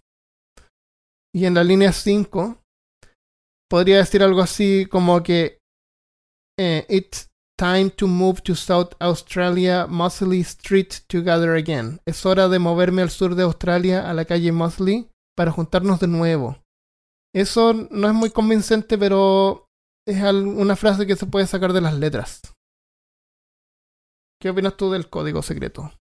O del código, Mm. o tal vez del- de las letras para Yo memorizar creo, que, algo? yo creo que ahí están un poco forzando el, tema. Yo creo que están, También. bus- están tratando de encontrar alguna cosa que tenga que ver con eso, pero tal, Pero yo tal- creo que era algo puede ser que no tenga nada que creo ver. sido, no creo que haya sido algo muy Yo también complicado. creo yo creo que que era es- algo sencillo eh, como eso. Pero no yo creo- exactamente igual, pero un mensaje. Tal vez no era ni un mensaje, tal vez era e- él tenía que escribir letras de alguna cosa para acordarse de algo, una calle, no sé, pero Puede ser que no tenga ninguna relación. Eh, lo que tengo siguiente es- son algunas cosas sobre Jessica. ah, sobre la como- mujer. Es como, estoy, es como parte final ya, después podemos comentar. Sí. Eh, algunas notas sobre Jessica. Eh, los descendientes de Jessica creen que ella conocía, porque Jessica ya murió, creen que ella conocía la identidad del hombre misterioso y que podría haber realizado, que podrían haber realizado espionaje juntos. Y también cree que podía ser el padre del primer hijo de Jessica. Que curiosamente, el primer hijo de Jessica, que se llama Robin Thompson, era un baila- bailarín de ballet. Y atribuyen en la forma de los pies y, la, y el, Mm. el cuerpo de- del hombre misterioso que podría haber sido un bailarín. Yo creo que hubiera sido fácil encontrar un bailarín perdido, porque son partes de escuelas. Sí, es como raro No, en realidad. Alguien no desaparece, ¿no? es Como una figura como más pública. Tal vez él, No, no, yo no creo que haya sido. tal vez él era bailarín, fue bailarín un tiempo, tal puede ser. o sea, así como eh, cuando era y hacía joven, una ejercicio. cosa así. claro, Y hacía ejercicio, punto. Hacía ejercicio, una cosa así. Sí. Pero, pero la, la teoría del, del, del doble espionaje es una buena teoría. Ese yo creo que. ¿Tú crees? Yo creo que son así como más. Porque este caso estuvo por meses alimentando las revistas y la opinión pública. Pero es que obvio que el- los gobiernos en ¿Cuál- ese tiempo de la Guerra Fría no iba a decir ese es mi espía. Sí, puede ser. La Guerra Fría estaba recién partiendo. Era como un. Como que todavía casi ni se. No es algo que se haya declarado, sí. Ahora estamos en Guerra Fría. Bueno, y como la ¿Qué- Segunda Guerra ¿Cuáles pruebas hay? ¿Qué, qué, qué pruebas hay que sugieran que podría haber sido un espía? El hecho de que no fue identificado que estaba bien, que todas sus como que él estaba bien escondido. Eh, Lo otro que se me, que se me ocurre es que puede ser que él ah, haya sido dado por muerto en la Segunda Guerra, tal vez fue soldado, pero no tenía marcas, cicatrices, lo habrían dicho No tenía algo, las manos, no las tenía como alguien que trabajara. como alguien que trabajara. Ujú. Eh, yo creo que no sé cómo se murió ni por qué se murió, pero eso de la falta de documentos, a lo mejor alguien lo robó en la, en la playa. Yo Si ve alguien, un, un borracho tirado, revisa, Ah, tiene no, una no billetera me la llevo. y le se la llevan, pues y punto. Eso fue te- por eso es que no tenía. Y eso de que no tenía identificación, no sé, a lo mejor en ese tiempo la gente no andaba con una identificación como ahora en todas partes, pero por lo menos con dinero, porque sabemos que tenía dinero para haber comprado Los pasajes. pasajes, comidas o empanadas, ¿no es cierto? Tenía dinero. Tal vez se mató, Ten- se mató. Fue para allá, trató de, de encontrar a la mujer, la mujer le dio un no, dijo, ándate, muérete. Ajá. A lo mejor Y peleó con el murió de marido de la amor. mujer. ¿Y ¿Qué pasaría si esa, esa teoría de que a lo mejor le golpearon y le pegaron en el, ah, en el vaso que lo tenía muy grande y eso le causó como un derrame? Pero no parece... Y fue, se sintió debilitado y se fue a la playa, se tiró. Y se dejó morir, decís tú. A lo mejor se sintió cansado, no sé, no sé cuál sería el efecto de si alguien te golpea y te empieza a causar un derrame interno, pero yo creo que la falta de, de oxígeno en la sangre, en, la, en las venas, te causa eh, cansancio, tienen que pegar muy fuerte. No sé. Sí. Y, y- y- y él, si tú ves la foto, no, no parece una persona que eh, sufrido. frágil. sí. Ay, no, yo te hubiera dejado hematomas. Te hubiese dejado hematomas, alguna cosa. sí. No, no se ve que algo haya suf- haya sufrido. Había sufrido. O sea, yo creo que se mató. Se mató con uno de estos venenos misteriosos. estos Pero es que esto, otra cosa es que estos venenos misteriosos eh, afectan a la. Afectan a. al, al corazón. Caus- causan paros cardíacos. Y eso deja cicatrices en el corazón. Y no había ninguna señal de eso. Estaba todo sano. Ya. O haber sido otro tipo de veneno que no se ha detectado hasta ahora. ¿Tú tienes algo más sobre la Jess? Sobre Jessica, no. ¿Tú? No. Bueno, aparte de que murió y están los hijos todavía tratando de que el gobierno exhume el cuerpo para hacer pruebas de ADN y el gobierno no lo ha hecho. Eh, ¿Viste? Doble espionaje. por loco. Hay una teoría que sugiere que a lo mejor la razón por la que el gobierno no quiere exhumar el cuerpo es porque el cuerpo que está enterrado no es el mismo hombre que estaba en la playa. Y hay algunas fotos que muestran el, el cuerpo. Hay dos fotos, una cuando lo encontraron y uno que lo tomaron antes que lo enterraran. Y se ve distinto. Hay que tener en cuenta que es un cuerpo que ha estado momificado por seis meses. Y Yo creo no que es el mismo, pero hay gente. que- el- mira, hay, hay dos fotos y están como tomadas en un ángulo ligeramente diferente. Yo las puse juntas y hice un, un GIF animado que pasa de una a la otra para que tú compares. No, no calzan justo las orejas porque la cámara pudo haber estado a una distancia diferente, a un ángulo un poquito distinto. El- la, la cámara podría haber sido diferente con un lente distinto. Pero yo creo que es el, el mismo hombre, pero lo voy a dejar en la página para que lo veas y, y saques tus propias conclusiones. Yo creo que es el mismo. Está un poco más deteriorado. Probablemente es el mismo, si no, no, no, no habría... Y eso de exhumar el cadáver, del el gobierno exhumar el cadáver, yo creo que tiene que ver un poco con eso. Tal vez era un espía, era un... y se murió, o, o en una de esas se enamoró, huyó, quería quedarse con ella, después descubrió que estaba casado. Tal vez ella era una espía, él era un espía, y espiaron juntos, o, o eran contraespías, así como ella era una espía eh, de alguien eh, que estaba en Australia y él la descubrió, de ella lo tuvo que matar. O sea, si por ejemplo el gobierno estuviera protegiéndola a ella y por eso no exhuman el cuerpo, ella ya murió. Y cualquier cosa que ella haya hecho a los hijos ya no les va a afectar. A menos que sea una vergüenza para Australia, a de menos, alguna a manera. menos que de alguna forma sea una vergüenza para Australia.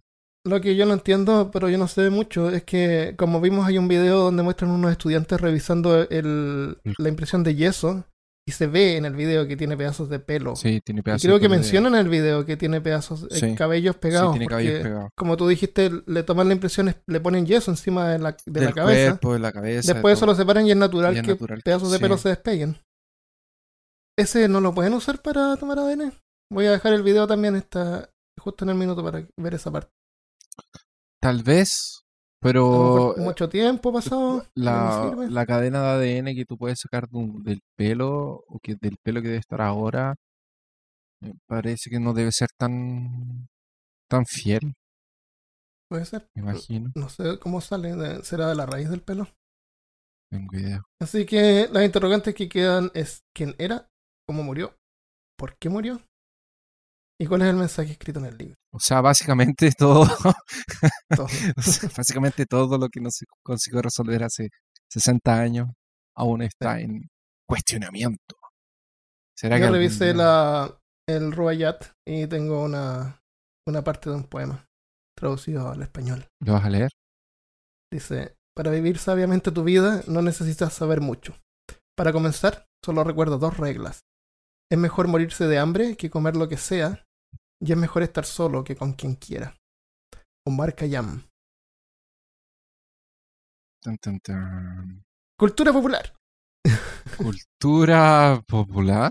No hay mucha cultura popular sobre esto, pero hay un libro de. Stephen King que se llama El niño de Colorado, de Colorado Kid, Ah, que está basado en la primera parte de la historia, que no es un libro muy, muy conocido. muy exitoso, Muy- sí, muy bueno tampoco, pero está como basado en un cuerpo que encuentran. Dicen que se inspiró en el caso del hombre de Somerton. Yo quiero escuchar las teorías de nuestros auditores. Ah, estaría bueno si, si nos estás escuchando y te gusta. Déjenos un comentario.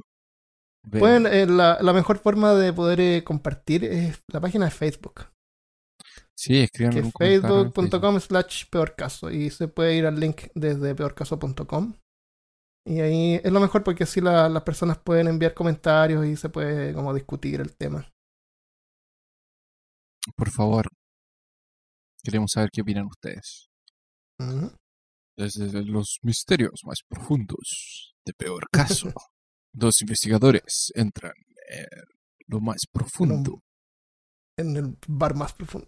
en el mar más profundo, para descubrir los misterios detrás de el hombre ¿cómo? De de. Somerton. Somers- Somerton. Am, quiero agradecer a dos personas que me ayudaron en la investigación. Uno es, mi, uno es mi amigo Luis Aros de Melbourne, Australia, que me contó, quería, yo quería saber si es que empanadas es algo como que súper común que uno compra en cualquier parte o es como una comida más de casa. Porque si era como una comida más de casa, significaba que la- estuvo en la casa de alguien, Ah. de- tal vez de Jessica. Pero mi amigo Luis, gracias Luis, me echó a perder mi teoría. No, ¿por me qué? dijo que era súper común. Ah, es como comer churros o barquillos. Así que después fui y la otra persona que quiero agradecer es a mi prima Rosa Guajardo, que ella es policía retirada y enfermera en Santiago, Chile. Y ella me aclaró algunas cosas sobre el corazón, que deja cicatrices cuando hay un ataque cardíaco. Oh, muchas gracias. Entonces escuchamos el episodio completo del hombre de Somerton. Em, en ese momento era como medio evidente de que tal seguramente no era un espía. ¿No? No. Em, ¿Qué te iba a decir? Em, ah, por harto tiempo trataron de exhumar el cuerpo, pero parece que le faltaba dinero y la ciudad como que nunca se puso. Y al final, por un lado, yo pensaba así como que exhuman el cuerpo, ven el ADN y se termina el misterio, se termina Sí. la entretención. Pero Ah, No hay más, no hay más misterio al hombre de Somerton. Entonces, la no gente no va más a ver la tumba. Claro, porque es una atracción turística. Recientemente uno de nuestros Patreon fue a, a la, a la playa de Somerton Sí. y mandó fotos que las puso en Instagram con eh, stickers de peor caso que dejó en la playa, y justo donde se había muerto el hombre de Somerton. Eh, O sea, imagínate, eh, eh, cuando mandó las historias me reía un montón porque el hombre de Somerton estuvo enterrado como, no sé, pues, 70 años en el mismo lugar Claro, y cuando van a verlo no está. hay, no hay un montón de tierra. exhumado. Finalmente, finalmente lo exhumaron, pero eso fue como hace dos años atrás. Entonces yo no sé cómo funcionan las cosas en Australia, pero parece que son un poco lentas. Es que tal vez lo realocaron después en otro lugar, pues, después de que lo exhumaron. No, todavía ¿no? lo están estudiando, sí. Ah, todavía lo están estudiando. Sí, pues esta información que vamos a hablar ahora, eh, como vamos a ver, fue obtenida no por el cuerpo del hombre que exhumaron. Fue obtenida por el pelo del, Sí. pe- del- que estaba en, la, en el molde. Sí, en Entonces, el molde del Lo hayan, lo hayan exhumado o no, Derek Abbott igual hubiera llegado a la conclusión. Personalmente, lo que yo creo, Lo ¿ah? que pasa es que él necesita que las autoridades lo confirmen. claro, necesita pero si la las autoridades lo- confirman y después que él hizo toda la investigación y la, y la policía va y dice a esta persona, su investigación se va a, la- a las pailas porque ya no vale lo que él diga. O sea, ¿qué va a decir él? Ay, si yo sabía que era él. No, pues tiene que saltar ahora antes de que la policía y el gobierno den la... Eh, no, si final, fue, si fue él, fue él que, que pidió. Cuando él, cuando, cuando él resuelve esto, él le pide a las autoridades que lo confirmen. Le pide a las autoridades que lo confirmen, pero las autoridades todavía no lo han confirmado. No, no hay información oficial. ¿Entiendes? La- las, inve- las investigaciones oficiales están yendo por otro lado. Tienen el cuerpo completo para Sí. investigarlo, pero no han dado ningún resultado. Ujú. Abbott, en forma independiente, hizo esta investigación y llegó a esta conclusión, que, Sí. que parece ser eh, eh, adecuada. Ujú. Pero ¿me entiendes tú? Si él no hace nada, el gobierno igual después va a llegar y va, va a informar. Entonces él se, se va a quedar como sin ningún mérito, porque como que ya no es, ya no importa lo que él investigó, ¿me entiendes?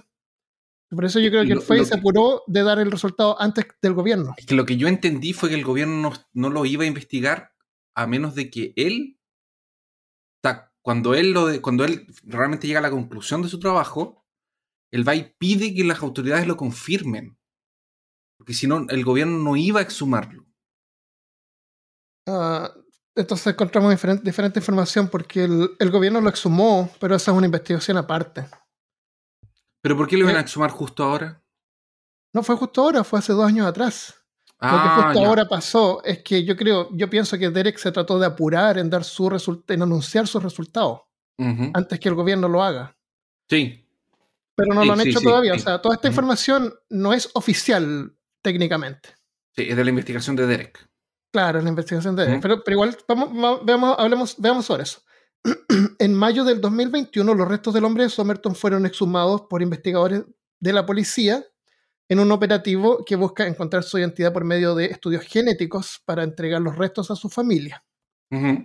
El último fin de semana de julio del 2022, investigadores confirman haber descubierto la identidad, pero esta información no es parte de la policía y el gobierno de Aus- de Australia no ha confirmado su identidad. Por ahora la información proviene de Derek Abbott, aunque parece concluyente.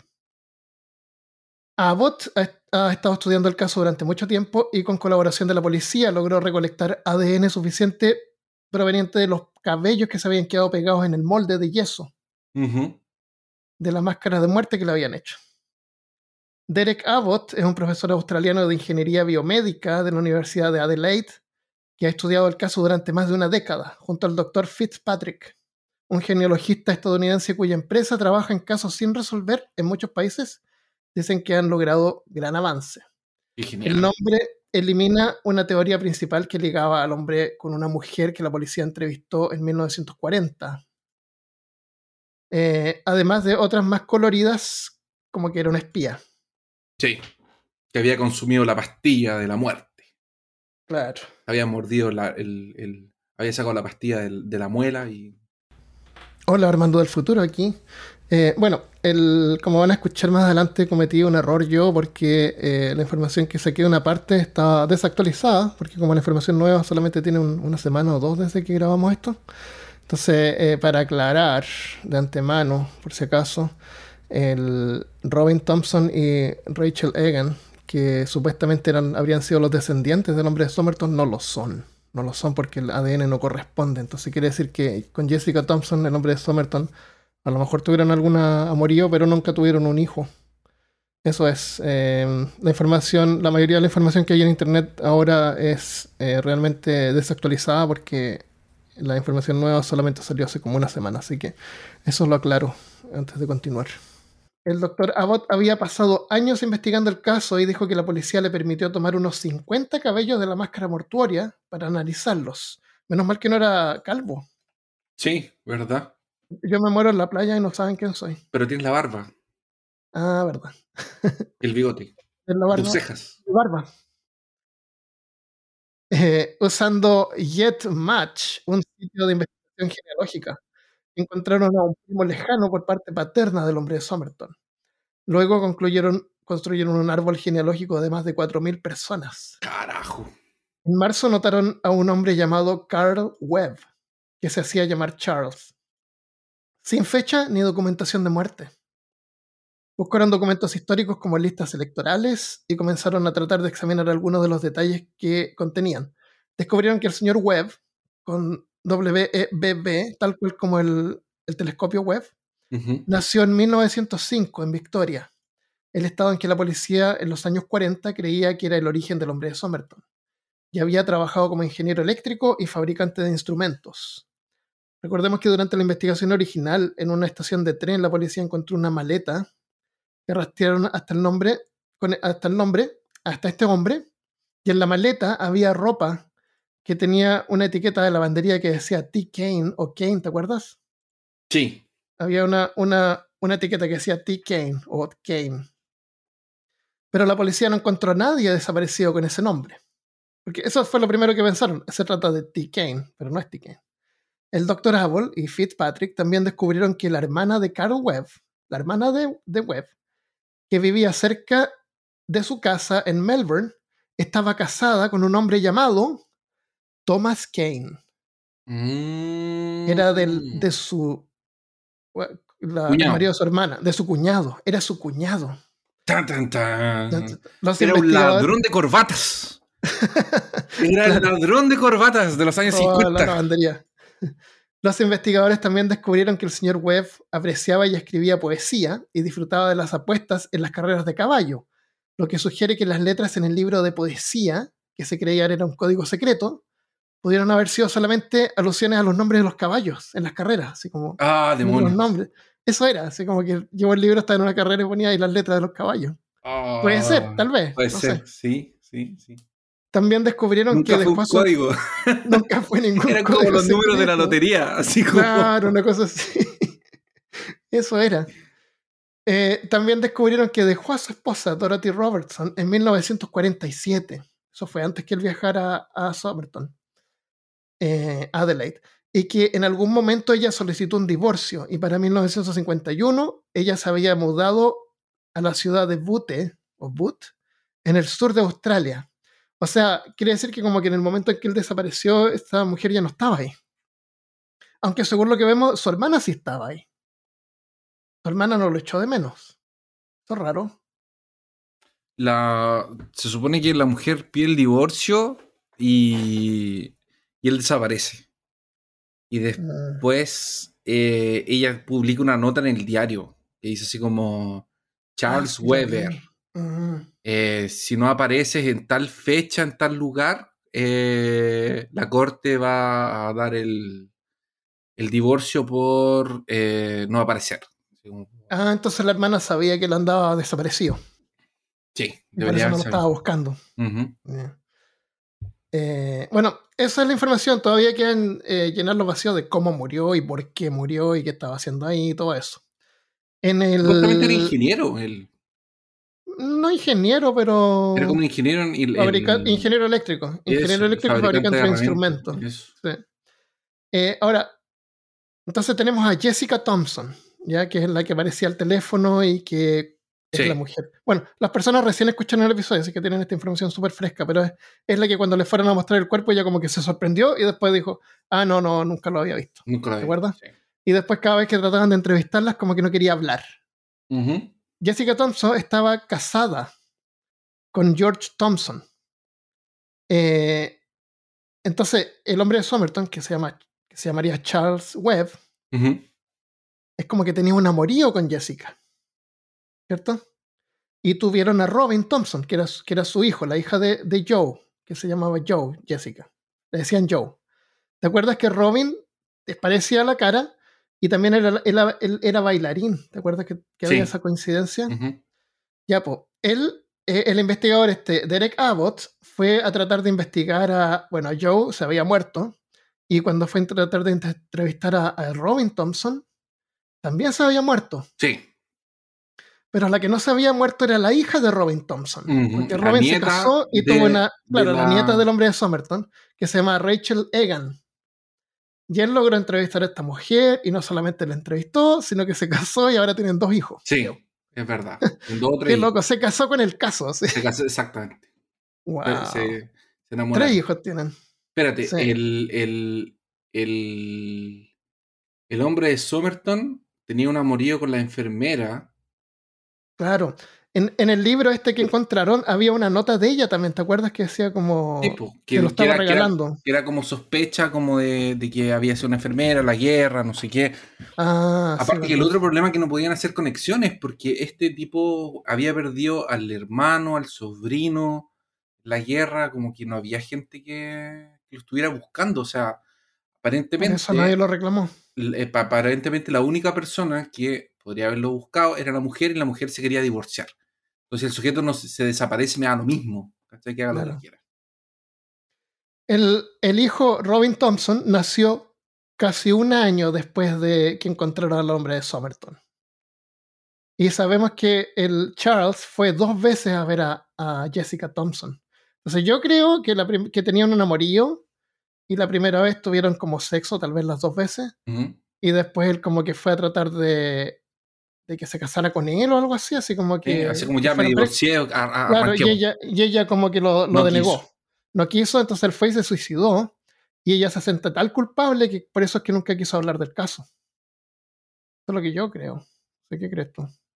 Me- Pero- yo, yo había pensado en algo así también, como que él, él fue, eh, desaparece, deja a la mujer, eh, piel, o sea, no, como que se arranca con lo opuesto, Ujú.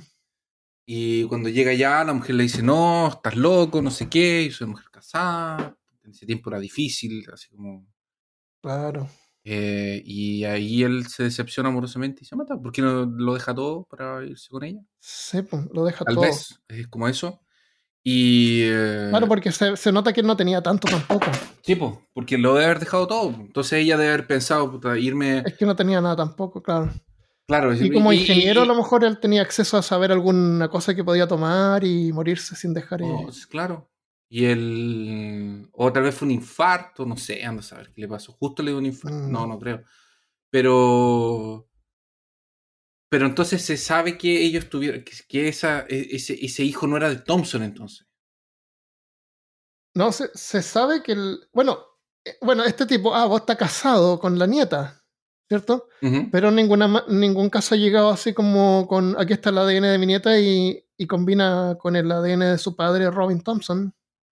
No ha hecho como Ya, un match en el, entre yo, esos yo lo ADN. que le- yo lo que leí, yo lo que leí en uno de esos archivos que, de uno de esos artículos que me mandaste tú, es que justamente una de las cosas que, que ellos eh, pudieron darse cuenta con el, DNA, el. DNA es que ella no era pariente de él, del hombre de Somerton. Rachel no era pariente del hombre de Somerton. Que está, está, está, está, espérate. Entonces, ¿cómo puede ser? Entonces no era hija de Robin Thompson. O Robin hija de Thompson no era Thompson, hija. Exactamente, Robin Entonces Thompson. Robin no era Thompson no era su hijo. No, era hijo del. Espérate, déjame buscarlo. Déjame, De, Charles, de Georgetown, de la esposa de Jessica.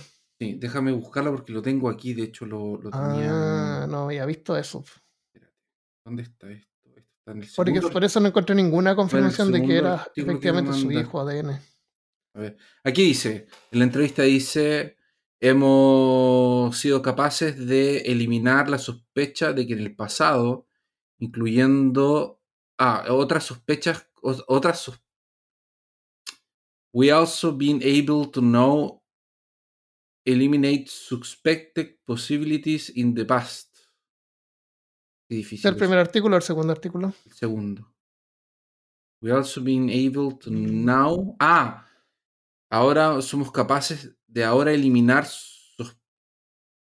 posibilidades o, o sospechosos posibles en el pasado, incluyendo que mi esposa estaba relacionada al hombre de Somerton. Podemos totalmente decir que es, el DNA de ella no eh, tiene match con el de él. Al hacer el avance, el profesor Abbott también descartó su propia teoría que su esposa era la nieta del hombre. Ah, no era la nieta entonces. No, entonces. Robin Thompson, que eh, efectivamente su padre tampoco era hijo de, del hombre de Somerton. Entonces nunca tuvo un hijo con Jessica. Exacto. Pero, pero, tal, pero eso no elimina la posibilidad de que él eh, de, que, de que él se haya suicidado por amor y que ella no haya querido Ah, claro, escaparse claro. con él. Yo, yo copié, como esto era como medio complicado de escribir, fui y, y encontré una imagen de un árbol genealógico Ujú. que muestra a Robin como hijo del hombre de Somerton. Pero esto pudo haber sido previo. O sea, obviamente la mayoría, el 99% de la información que hay en Internet ahora es Ujú. previa a los descubrimientos nuevos, entonces no está actualizado. Ya, ya, ya. Eso es entonces, pues Charles Webb, eh, ese es el hombre, no sabemos, sabemos qué pasó, no sabemos por qué estaba ahí, por qué se suicidó, pero ya como que el, el misterio ya como que no es tan, Misterioso. tan misterioso, porque tan intrigante, porque da lo mismo. Sí, porque ahora No sabemos quién es. claro. Claro, bueno. Así es, pues, eh, se descubrió el misterio. Eh, sobre otros misterios que hemos hablado, como el paso de Diablo, casi todos los meses sale alguna noticia que Sí, fue descubierto. ahora sí fue reali- claro, claro, y no. Bueno, entonces el siguiente paso es que el gobierno efectivamente verifique la información. El, si, es, si es que el ADN del hombre. No, o sea, lo que me refiero. Podría ser que el ADN esté equivocado y el ADN que ellos van a obtener es mejor y van a poder darse cuenta que efectivamente sí, ella es la nieta. Tal vez. Quién sabe. Eh, yo no me acuerdo bien cómo es, pero las mujeres les falta. Les falta una parte de un cromosoma, como tienen un cromosoma ahí. Sí. Eh, entonces parece que no, pueden, no se puede rastrear mucho el ADN de los, de los padres, solamente de las madres. Y los hombres pueden rastrear los dos. No me acuerdo cómo era, pero algo así. Pero entonces hay un, hay un poco de limitación en el hecho que ella sea mujer, en ese caso, para poder rastrear hacia atrás. Pero Es son que la- dos generaciones nomás. Lo que pasa es que lo que, lo que al, al- lo, lo único que unía, lo único que unía a ella con el nombre de Somerton era que los dos tenían como una variación genética. Ah, ah, sí, le muestran los, de orejas y los dientes y todo eso. Claro. Sí. Ya. Eso es, pues. Ese es el nombre de Somerton y el nombre del hombre de Somerton, Carl Webb. Qué coincidencia que es el mismo nombre, el mismo apellido del nombre del, del telescopio espacial que lanzaron este mismo año. Pero eso es solamente coincidencia. ¿O no? Ya. Eso es. ¿Quieres agregar algo más? Lo dejamos hasta acá. Eh, esperemos los resultados de la policía para la parte 3. Para la parte 3. Ahí le damos una actualización, sí. ya.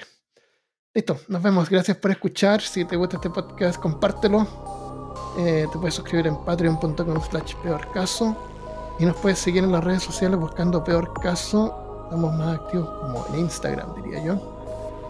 Eso es, nos vemos la próxima vez. Adiós. Adiós.